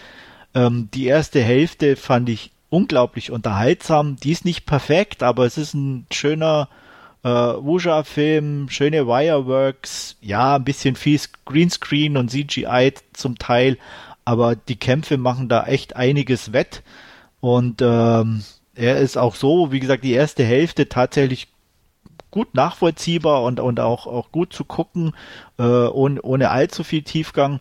Aber danach verliert er sich so völlig und ich weiß nicht, was da irgendwie passiert ist, aber ähm, das, ich weiß nicht, aber die zweite Hälfte hat für mich irgendwie sah es fast aus, als hätte jemand anders gemacht als die erste, ähm, weil es dann echt ein bisschen, ja, sehr wirr und ähm, zu viel des Guten wird. Vielleicht, wenn man ich weiß ja nicht, ob das auf tatsächlichen Überlieferungen oder Geschichten basiert. Wenn man die kennt, äh, kommt man vielleicht besser klar. Aber ich fand es dann irgendwie echt zu viel des Guten. Ähm, ja, trotzdem unterhaltsam, äh, wenn man drüber hinweg gucken kann, dass Donnie Yen ja jetzt nicht mehr der Jüngste ist und trotzdem irgendwelche knackigen Mädels immer an seiner Seite hat.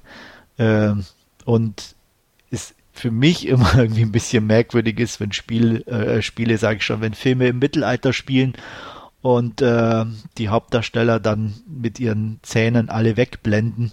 Äh, das wirkt immer irgendwie ein bisschen komisch. Ähm, ja, ich meine, sie müssen ja keine verfaulten Dinger im Gebiss haben, aber ja, wenn die Zähne das Weißeste sind, was du auf dem Screen sehen kannst, dann ist irgendwie ein bisschen was falsch. Aber gut, das sind Kleinigkeiten. Ähm, insgesamt, wie gesagt, kann ich nur sagen, schön, schön, schöne Action, gute Fights, gut choreografiert und trotz aller Mängel ähm, gebe ich auch hier äh, sechs von zehn oder drei von fünf Punkten. Ja, das habe ich ja damals auch gegeben. Äh, kann ich nachvollziehen, was du gesagt hast. Ich kenne den Roman nicht, auf dem er basiert, diesen Demigods and Semi-Devils. Ja. Der soll ja sehr, also ist sehr bekannt und die sollen sich da ja irgendwie auf nur einer der drei Hauptstorylines konzentriert haben. Und deswegen kann es sein, dass das inhaltlich so ein bisschen, gerade in der zweiten Hälfte habe ich auch in Erinnerung, schon etwas merkwürdig war, dass sie da ihre Bootstour machen und dann die nächsten treffen und dann und so weiter. Ja. Ja, das, das stimmt schon. Aber ja, und da, beim Ende gebe ich dir vollkommen recht. Das war dann so, okay. Ja. so, was, so was ist jetzt los? Wer bist du und wo kommst du her? Und ach, ja, äh? jetzt geht's los und ah, Fortsetzung, okay, ja. Ja, äh, okay. Ja, genau, aber so von den Kampfszenen mochte ich den halt auch ganz gerne. Ja, absolut. Und wie gesagt, die erste Hälfte, da habe ich gedacht, oh, wunderbar, der fließt so vor sich hin und das ist alles, ja, so echt schön wie die alten Wusha-Filme, so klar, wie gesagt, CGI und so, aber mhm. da konnte ich echt irgendwie, das konnte ich ganz gut ausblenden, weil einfach der Rest stimmig war und, und alles so eigentlich ganz gut im Fluss war. Und dann fängt es aber an, wirklich so, so sprunghaft zu werden von, von, von, von, von, von den Locations und wer mit wem und wie und wer da noch Intrige hat und so. Und ähm, das war mir dann tatsächlich zu viel. Ja, und da leidet auch das Pacing und so drunter Eben, bei dem Absolut, Film. absolut, ja, genau. Das unterschreibe ich sofort. Und, ja, und teilweise ähm, fand ich auch, manche Szenen waren einfach zu ausgedehnt. Also ich, ich kann mich am besten noch dran erinnern an diese, diese Trinkgeschichte, wo sie da aufeinander trinken, bevor sie da kämpfen. Ja. Dem, wo, wo, er wirklich. Wo ich auch dachte, okay. Ja, das könnte man jetzt kürzen. also das waren jetzt irgendwie acht, neun, zehn Gruppen und man hätte jetzt zwei zeigen können und dann wüsste man, okay, er hat jetzt mit eingetrunken, aber ich muss jetzt nicht unbedingt alle zehn sehen, wie sie vor ihm und mit ihm trinken trinken und sich dann, ich meine, die Action danach war wieder super, ne? Absolut. Klar. Aber die hat es dann wieder so ein bisschen auf, aber im ersten Moment dachte ich auch, okay. ja, genau, da dachte ich auch, Mann, Mann, Mann. Ja. ja. Aber ja, nee, aber ja, kann man angucken, sehe ich genauso. Und äh, ich habe ihn damals ja im Kino gesehen, seitdem aber nicht nochmal. Ähm, ich, ich fand den auch ganz nett. So diese Busha-Filme und so sind ja jetzt nicht so mein, mein bevorzugtes Genre, aber ich habe mich gut unterhalten gefühlt und ähm, ja, aber sehe seh dieselben Schwächen, die du auch siehst. Ja. Und Wolfgang darf sich noch drauf freuen. Genau, äh, ich habe den die 4K des hier im Regal stehen, aber ich bin äh, noch nicht dazu gekommen, mir den anzuschauen. Ähm, aber ich, ich weiß jetzt so ein bisschen, äh, auf, auf was ich mich einstellen kann und äh, ja. ja. Also wir, ich denke mal, wir sind uns einig, du wirst sicher Spaß haben.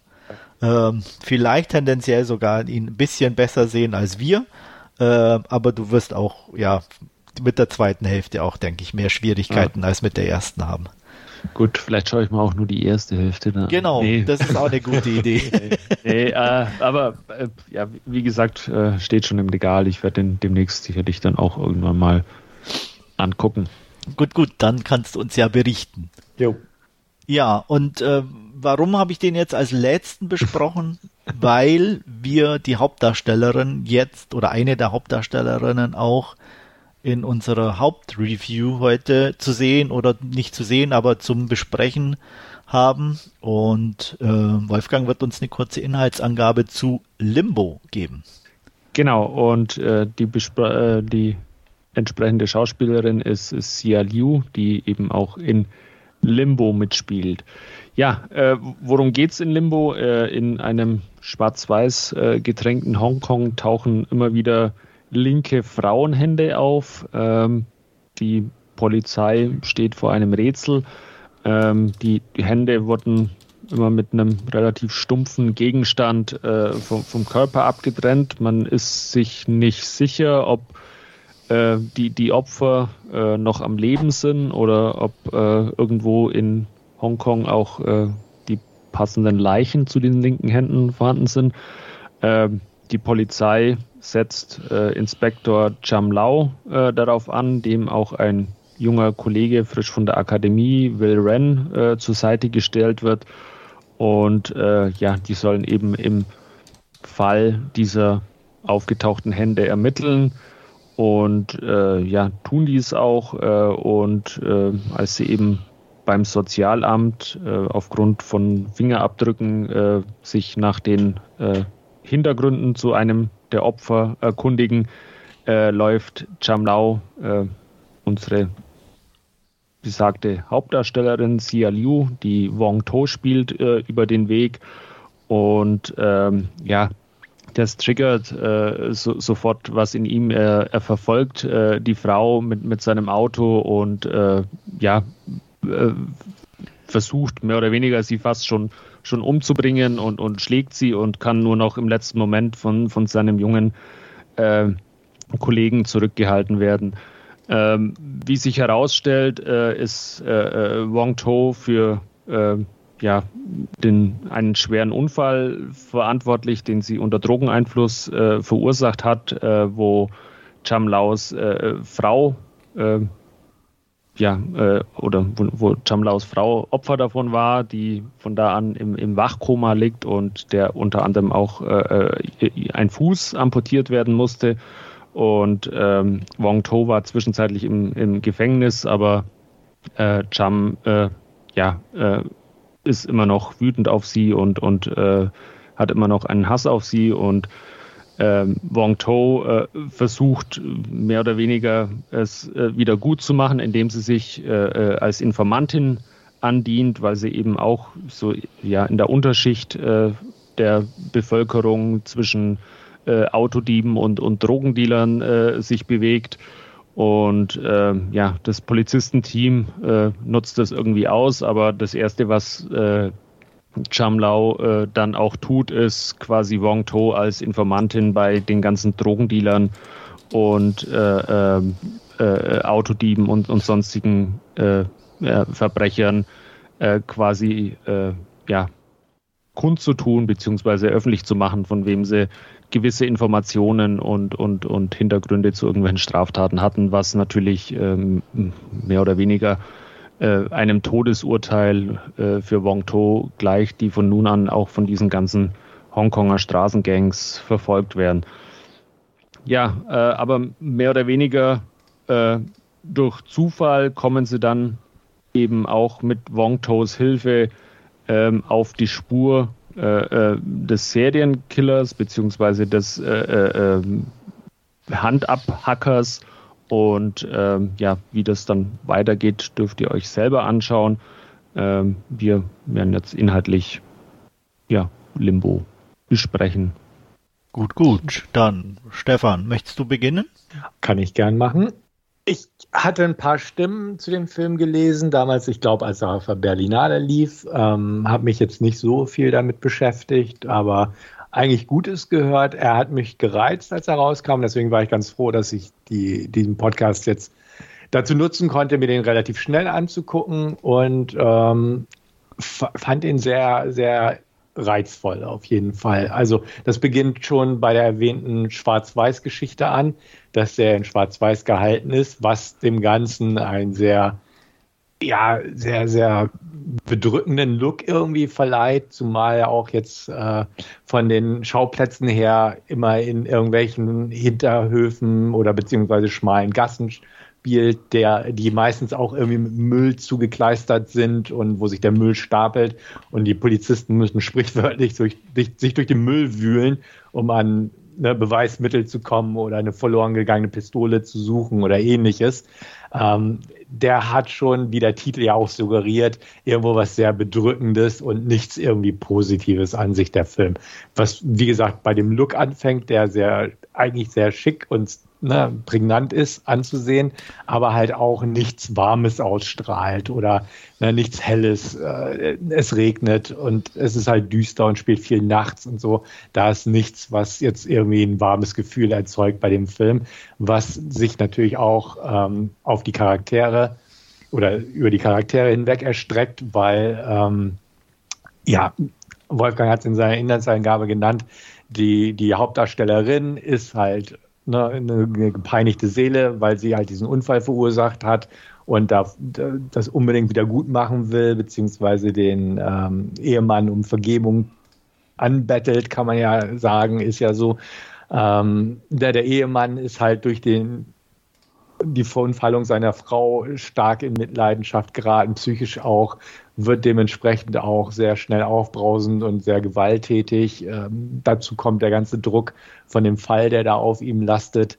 Sein Kollege ist noch so ein bisschen äh, grün hinter den Ohren, hat zwar eine schwangere Frau oder Freundin zu Hause, was ja irgendwie was Positives ist, aber da, die Beziehung ist auch sehr, also ist sehr am Rande in dem Film. Ähm, da ist er auch nicht jetzt groß der Familienvater oder werdende Familienvater. Und dadurch hat dieser ganze Film halt was sehr Bedrückendes an sich, wo natürlich auch die Serienkiller-Thematik hinzukommt, dass das Abhacken von Händen und ähnliches. Und ähm, es ist kein leichter Stoff in dem Sinne. Ähm, ja, ich habe den ja auf dem Fantasy-Filmfest gesehen und ähm, war ähm, ja, Filmfest typisch ist ja so, dass man da sehr unterschiedliche Filme zu sehen bekommt. Und in der Regel, sage ich mal, ist wenig Überraschendes dabei. Es gibt immer mal ein paar Ausreißer nach unten, aber der stach halt tatsächlich raus und hat mich mit am meisten begeistert äh, im Kino. Ähm, A, alleine, wie du ihr auch beide ja schon angesprochen habt, durch die Optik, weil ähm, so viel Schwarz-Weiß-Filme kriegt man da ja nicht zu sehen. Und ähm, ja, auch einfach durch die Art und Weise, wie Hongkong hier dargestellt wird, ähm, in, in dieser ja, als dieses Dreckloch in Anführungsstrichen. Ja, da will ich keinen Urlaub mehr machen. Nee. nee. Wo, wo, äh, mein, äh, es ist, aber es ist halt wie mit jeder Großstadt. Natürlich gibt es auch äh, andere Ecken und die schönen Ecken und alles. Ähm, ich glaube, das ist kein Unterschied. Aber das halt so in den Vordergrund zu stellen, ähm, war schon sehr, sehr auffällig. Ähm, und ähm, ja, ich sag mal, die meisten anderen Filme, die wir, glaube ich, alle so aus Hongkong kennen, zeigen dann noch immer eher die touristischen Hotspots ja. und die schönen Ecken. Und ähm, da alleine das fand ich schon sehr interessant. Ähm, dann natürlich auch, ähm, was echt schwer teilweise zu sehen war, war, wie, wie die, die äh, junge Obdachlose Wong To behandelt wird, wo du echt denkst, hey, äh, aber ja, aber irgendwie guckst du halt trotzdem und es zieht dich irgendwie in den Bann und du fieberst auch auch mit, irgendwo die, diesen Killer zu finden. Und ja, war auf jeden Fall schon was, wo, wo im Kino auch, da kommst du dann, oder bin ich dann schon rausgekommen, wo ich dann dachte, wow, den will ich tatsächlich nochmal auch in Ruhe angucken ähm, und ähm, ja, mir nochmal ein Bild machen oder so, ob, ob der wirklich so gut war oder mhm. ob es einfach nur so im Kino eben so rüberkam mhm. oder ähm, ja, also von daher, da ich habe ihn jetzt nicht nochmal gesehen, aber da freue ich mich auf jeden Fall auf äh, freuen ist jetzt vielleicht auch der Freund ist relativ Ja, genau. Ja. aber halt, wo ich echt neugierig ja. auch auf den Rewatch bin und ähm, am liebsten natürlich auch in 4K hier.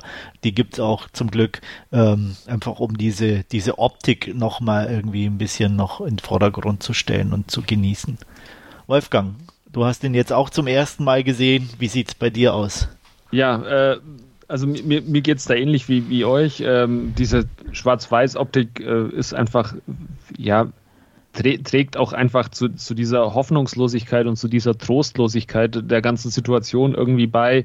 Ähm, das Ganze äh, gepaart mit äh, diesen schon erwähnten Hinterhöfen, Seitengassen, wie auch immer, die hier von, von Müll überhäuft sind und äh, äh ja, die auch äh, teilweise äh, äh, menschenleer und verlassen in, in irgendwelchen, äh, zwischen irgendwelchen Hochhausschluchten oder so stattfinden und auch alte Autos oder so drinstehen, ähm, ist einfach trostlos und, und bedrückend. Das Ganze dann äh, gepaart mit dieser ja, ständig lauernden Gefahr dieses äh, Täters, der da im, im Hintergrund äh, den, den Frauen auflauert und, und äh, ihnen da die, die Hand abhackt wo man nicht so genau weiß, äh, wieso er das tut und, und was da seine Beweggründe sind.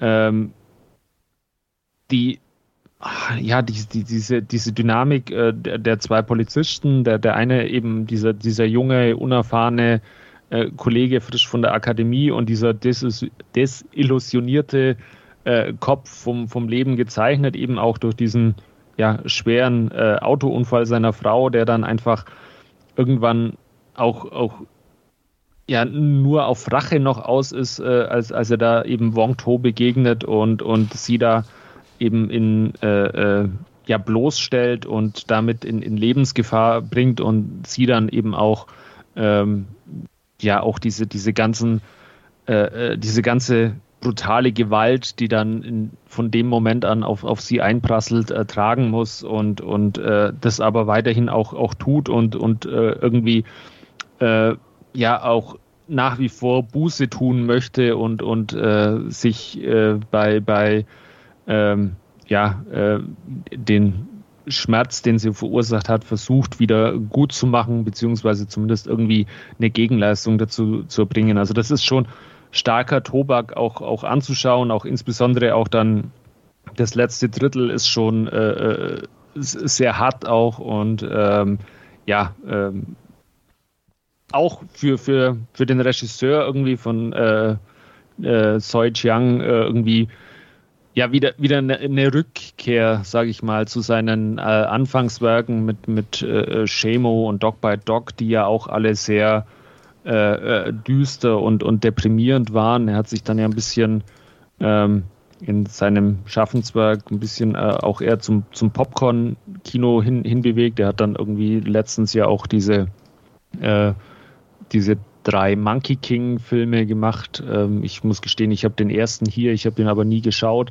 Äh, okay. Äh, ich weiß gar nicht, wie, wie das weitergeht. Und ähm, aber ja, jetzt mit, mit Limbo ist er da jetzt wieder äh, zurück zu seinen Frühwerken mit, mit dieser düsteren, dreckigen Optik und auch Dog by Dog hat ja, war ja auch schon, schon, schon so ja. entsättigt von den Farben, eher nur äh, alles in, in braun gehalten und jetzt in Limbo dann komplett auf, auf schwarz-weiß gesetzt irgendwie. Den Dog by Dog hatte ich damals auch gesehen, der ist ja schon echt alt eigentlich in Anführungsstrichen ja, aus 2006 2006, genau ja. und das war tatsächlich schon irgendwie boah, wurde echt, also für damalige Verhältnisse so ein echt auch ein Schlag in die Magengrube. Ja. Äh, ich habe ihn seit damals nicht mehr gesehen. Ich weiß nicht, ob er da immer noch wirkt oder so, aber im Vergleich halt, was du damals sonst mhm. so halt im normalen Kino oder auch als Film zu sehen bekommen hast, war das halt schon echt äh, harter Tobak in dem ja. Sinne, ne? Ähm, also definitiv. Und ich mag eigentlich das, was ich von ihm gesehen habe, mag ich eigentlich. Also ich ja. habe ähm, Love Battlefield gesehen, ich habe diesen Accident gesehen mit Louis Co. Mhm, der, der ist auch irgendwie so, äh, ja, der, der, der schwimmt so, oder der, der ist jetzt nicht so bekannt, aber der ist ganz cool mit diesen, äh, äh, mit diesen äh, äh, äh Unfällen, die er genau, choreografiert. Ja, yeah. und äh, ist auch kein Weltklasse-Film oder so, aber in sich stimmig und, und äh, optisch gut. Ähm, und, und da, da, da hat er halt jetzt halt irgendwie so tatsächlich für mich mit Limbo irgendwie noch einen oben drauf gesetzt, so einfach von der mhm. Optik. Mhm. Ähm, ja, einfach noch mehr oder äh, noch konsequenter das Ganze irgendwie und stimmiger gemacht, auf den Film ausgerichtet. Und ähm, ja, also von daher, ähm, ja, kann ich nur sagen, auch, auch seine anderen Filme die in die Richtung gehen. Jetzt wie gesagt unabhängig von Monkey King, aber kann man sicherlich, wenn man den mal äh, über den Weg läuft, äh, einen Blick riskieren. Was ich nicht gesehen habe bisher ist Chapeau 2. Den hat er ja auch gemacht. Mm, genau. Und ähm, ja, es gibt noch ein paar, so Motorway ist auch eher so ein, so ein konventioneller äh, äh Streifen mit Anthony Wong und, und ähm, Sean Yu über, über ähm, ähm Polizisten, äh, über ähm, Verkehrspolizisten geht es da, glaube ich, ich habe den auch schon ewig nicht mehr gesehen, äh, de, aber das ist eher, eher so ein, so ein Cop-Drama irgendwie. Und ähm, ja, dann wie gesagt äh, äh, Monkey King und gibt dann ja noch den einen oder anderen. Ja.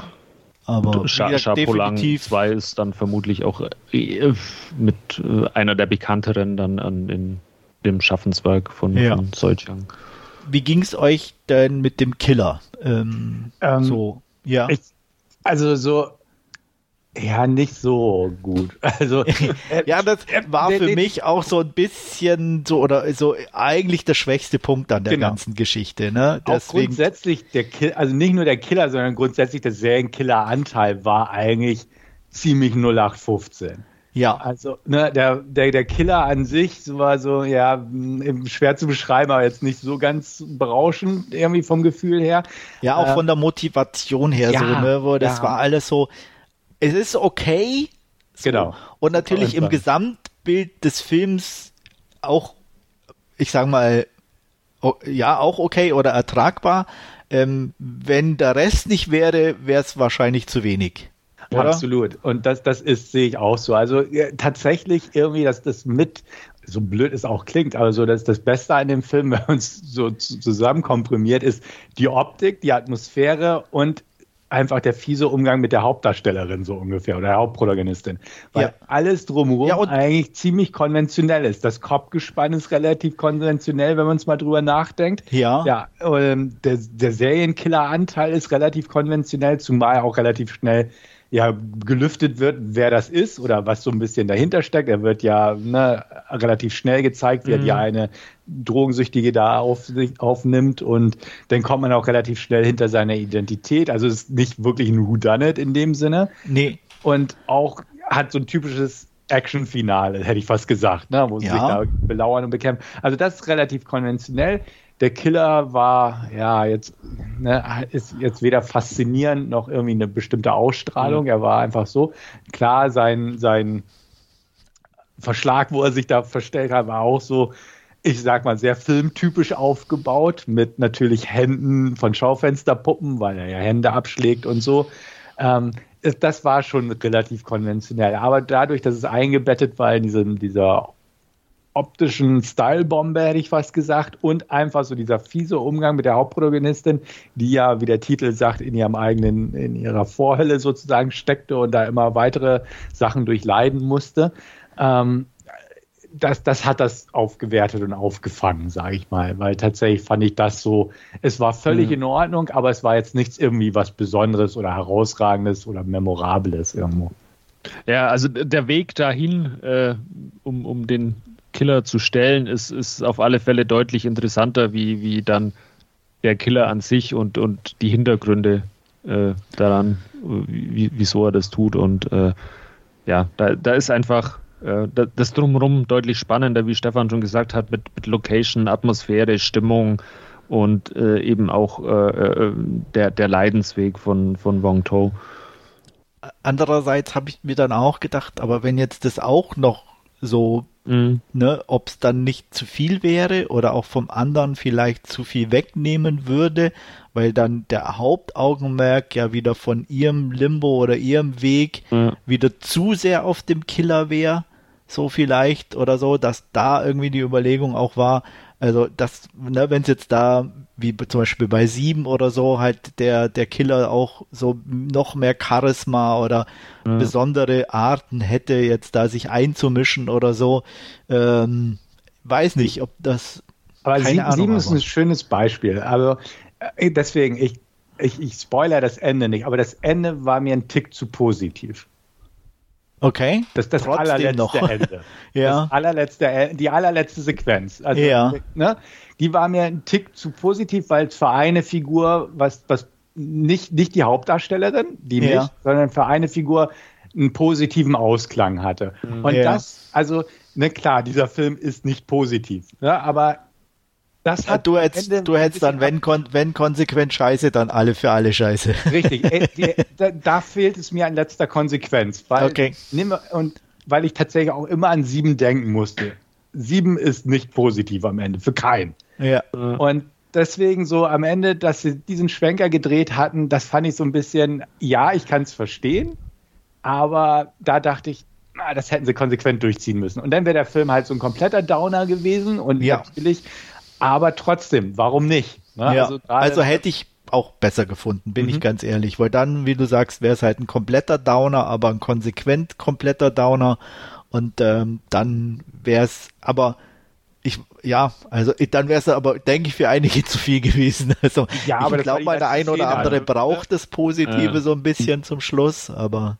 Ja, aber so prinzipiell, wie gesagt, ähm, da musste ich halt auch an sieben denken und oder ja, beim Regen hat man auch an sieben gedacht. Ja, natürlich, es gibt ja. schon ein paar Anleihen also, oder ich weiß nicht, ob er sich, das, aber das so natürlich. Kopfgespann mit dem alten erfahrenen Hasen und äh, also da ist schon viel Parallelen auch zu, zu sieben da. Definitiv. Irgendwie. Wobei auch sieben hatte ja auch Parallelen zu anderen Filmen ja, vorhin schon. Ne? Es ist ja alles insgesamt wir leben halt in der Zeit, wo einfach schon wahnsinnig ja. viel ja. da ist und so richtig neue Sachen kannst du fast gar nicht mehr machen. Genau. Aber sieben hat auch funktioniert, obwohl so die, die, die Mord oder der Killer sehr charismatisch war und seine Tötungsweisen sehr speziell waren. Ja, aber da lag der Augenmerk ja eher da drauf, ne? So, hier hast du ja tatsächlich mit dieser äh, ähm, ja, Leidensgeschichte der, der, der mhm der mhm. Informantin, sage ich mal, ja einen ganz anderen Schwerpunkt in dem ja, Sinn, weil ja. es ist eigentlich ja nicht die Geschichte, wie fange ich einen Serienkiller, sondern ja. ähm, ihre Geschichte so eigentlich und äh, auf jeden Fall, klar. Ja. Aber auch bei sieben, die, die Figuren, also Morgan Freeman und Brad Pitts Figur waren ja auch sehr markant. Ja, absolut. Trotz ja, allem, wie hier ne? die also zwei Cops auch, ne? Also, also das ist klar, da gibt es ja, auf jeden ja, Fall genau, Parallelen. Genau. Richtig, richtig. Ja. Äh, wenn wir gerade schon bei, bei den Figuren sind, ähm, also ich, ich, ich habe vorhin Interesse aber mal nachgeschaut. Ich habe von, von Gordon Lam, also der Cham Lau, den, den älteren Polizisten spielt, ich, ich habe da, glaube ich, in meiner Sammlung äh, über 40 oder über 40 Filme von ihm hier okay. stehen. Okay. Ähm, aber ich habe den noch nie als Hauptdarsteller in irgendeinem Film gesehen und da war er jetzt echt äh, äh, auch, auch beeindruckend und gut weil der, der immer nur irgendwelche Nebenrollen gespielt hat oder mir zumindest immer nur in irgendwelchen Nebenrollen begegnet ist, wo er halt irgendwie einen Polizisten in dem Team von den Polizisten gespielt hat oder irgendwie einen Gangster, der halt irgendwie ja auch äh, oder ein Gangsterboss, der irgendwas angeschafft hat, aber ich habe den noch nie irgendwie in, in, in einer Hauptrolle äh, gesehen und, und das war schon äh, ja auch, auch sehr beeindruckend jetzt von, von seinem Spiel.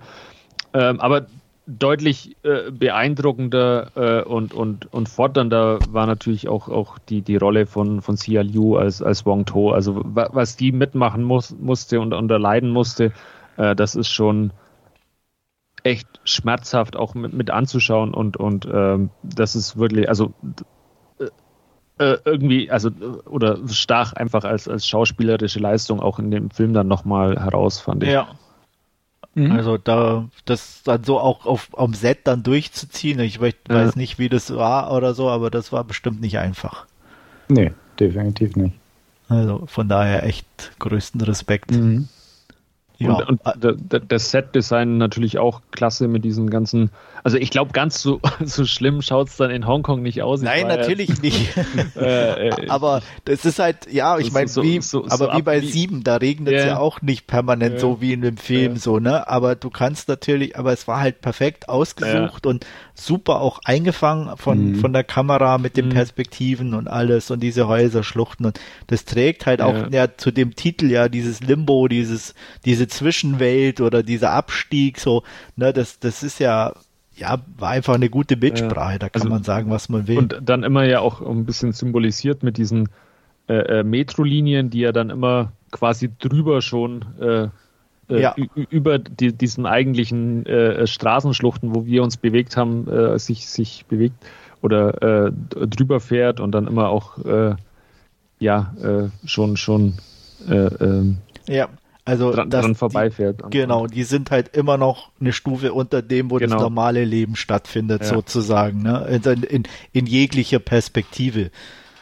Das war schon, also von daher, wie gesagt, ähm, gut überlegt und gut umgesetzt, definitiv. Und ähm, ja, ähm, ist, ist ja, wie gesagt, für mich auch eins der Highlights gewesen auf dem Fantasy Filmfest.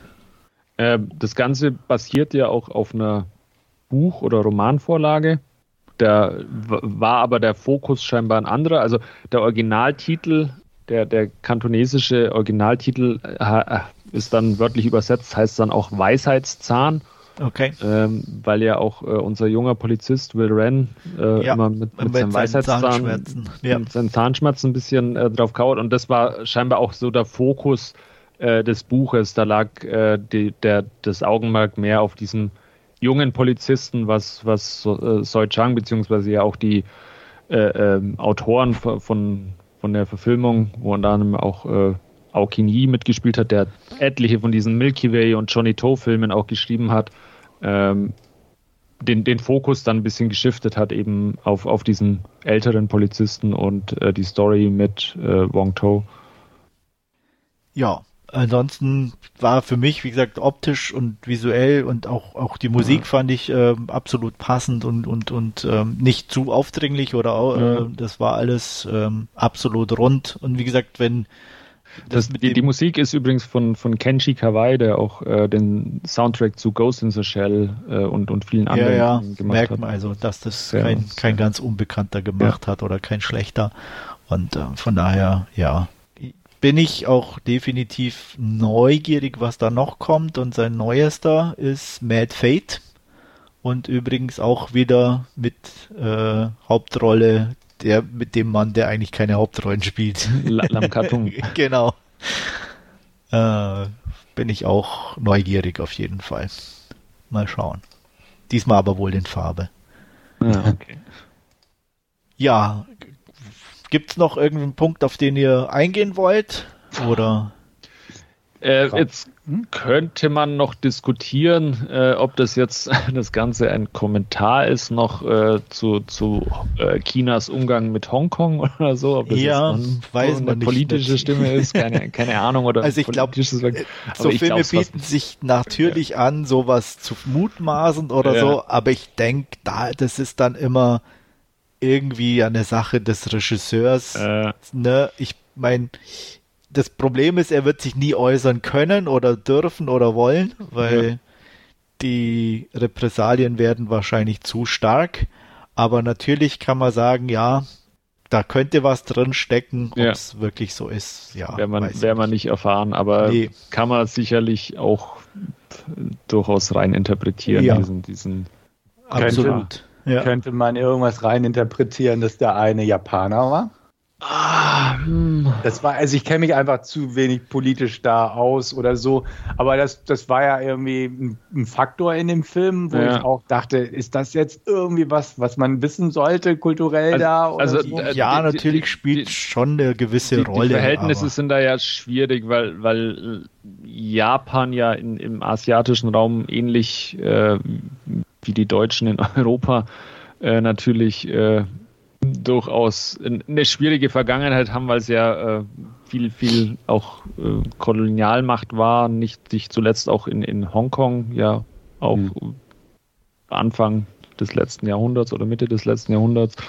Ähm, also das ist durchaus auch äh, eine, eine schwierige Geschichte. Ähm, ich bin jetzt gerade überlegen, ob das nicht öfters auch der Fall ist in, in, in äh, äh, Hongkong-Filmen, dass der Killer oder äh, der Täter irgendwie ein Japaner ist, aber mir fällt jetzt spontan auch nichts ein.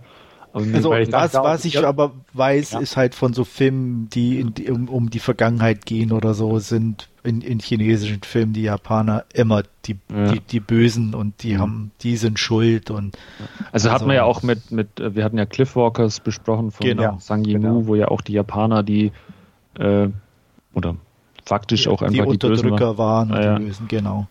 ja. Ja. Nee, weil da musste ich einfach dran denken, weil ich dachte, irgendeiner hat sich das ja bewusst so ausgedacht. Der, Ja. der hätte ja jeder ein ganz normaler Einwohner hätte sein können. Oder Ja, so. aber ich glaube, das ja ist halt auch relativ einfach, ums eigene Nest nicht zu sehr beschmutzen, nimmt man Ausländer und ähm, ja, okay. Ja, na, klar, logisch. Ja. Und ähm, von daher, wie gesagt, ich sehe es, wie gesagt, wenn man dann tatsächlich so das von Hongkong selber, müsste man dann schon halt eher sie und die beiden Polizisten so als Sinnbild dafür dann irgendwo in gewissem Maße hernehmen und Mhm. natürlich auch den Zustand Hongkongs selber als Dreckloch ähm, ist jetzt dann die Frage, ob es das schon immer war oder erst seit wieder äh, in chinesischer Hand ist oder Mhm. so.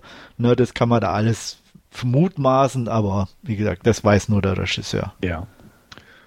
Oder ob das das ist, was, was äh, der Regisseur sieht, wenn er nach Hongkong schaut. Äh, Ja. Ob, das sein Bild von Hongkong ist und nicht eben diese ähm, schon, schon anfangs angesprochenen tollen Naja, Touristenattraktionen und, und Hochhäuser er mit ist der ja aus Skyline. Hongkong, soweit ich weiß. Ja, Und sogar ein Zögling von Johnny To. ja. Also auch, äh, nicht der schlechteste Lehrmeister. Ja. Ja, wertungstechnisch, wo seid ihr denn? Lass mal hören. Acht von zehn. Ich bin bei einer äh, 9 von 10. Ja, also ich muss ihn erst noch mal gucken, aber ich bin irgendwo dazwischen, also zwischen 8 und 9. Ich glaube, nach dem Kino hatte ich 8 gegeben, aber so im Nachhinein, und wenn man drüber redet, tendiere ich so auch so ein bisschen zu 9 und werde dann meine endgültige Wertung Mhm. wahrscheinlich nach dem Rewatch äh, nochmal bekannt geben. Aber irgendwo da zwischen 8 und 9 bin ich auch. Also äh, mich, mich reizt es ja auch, den irgendwie nochmal anzuschauen, aber es ist halt irgendwie schon harter, schwerer Tobak. Das Ja, ist den guckst du nicht einfach nochmal so, Ja, wie gesagt, zum Ich- ich Spaß.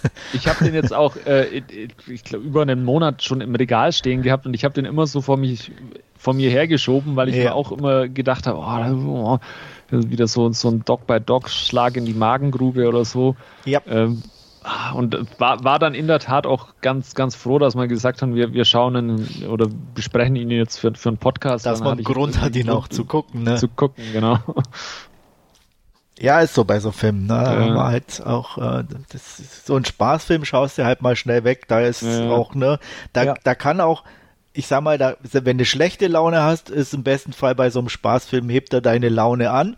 Und wenn du eh guter Laune bist, ist so ein Spaßfilm sowieso immer gut. Aber mit mhm. so einem mhm. Film, ja, wenn du Scheißlaune hast, zieht's dich ja. noch mehr runter. Ja. Und wenn du gute Laune hast, hast du hinterher vielleicht schlechte Laune. Also mhm. schiebst du so Sachen ja dann doch eher mal nach hinten. Ja, ja klar. Aber, aber, aber, nichtsdestotrotz einfach. Äh, er hat sich gelohnt und genau, mhm. absolut. Und ähm, jedem, der sich für Hongkong interessiert, ja. der sich für Genrefilme interessiert oder und, Kino und Kino allgemein. allgemein. und auch ein bisschen einen Magen in die Magen, äh, einen Schlag in die Magengegend äh, aushalten kann, ja. ähm, sollte sich definitiv Limbo angucken. Definitiv.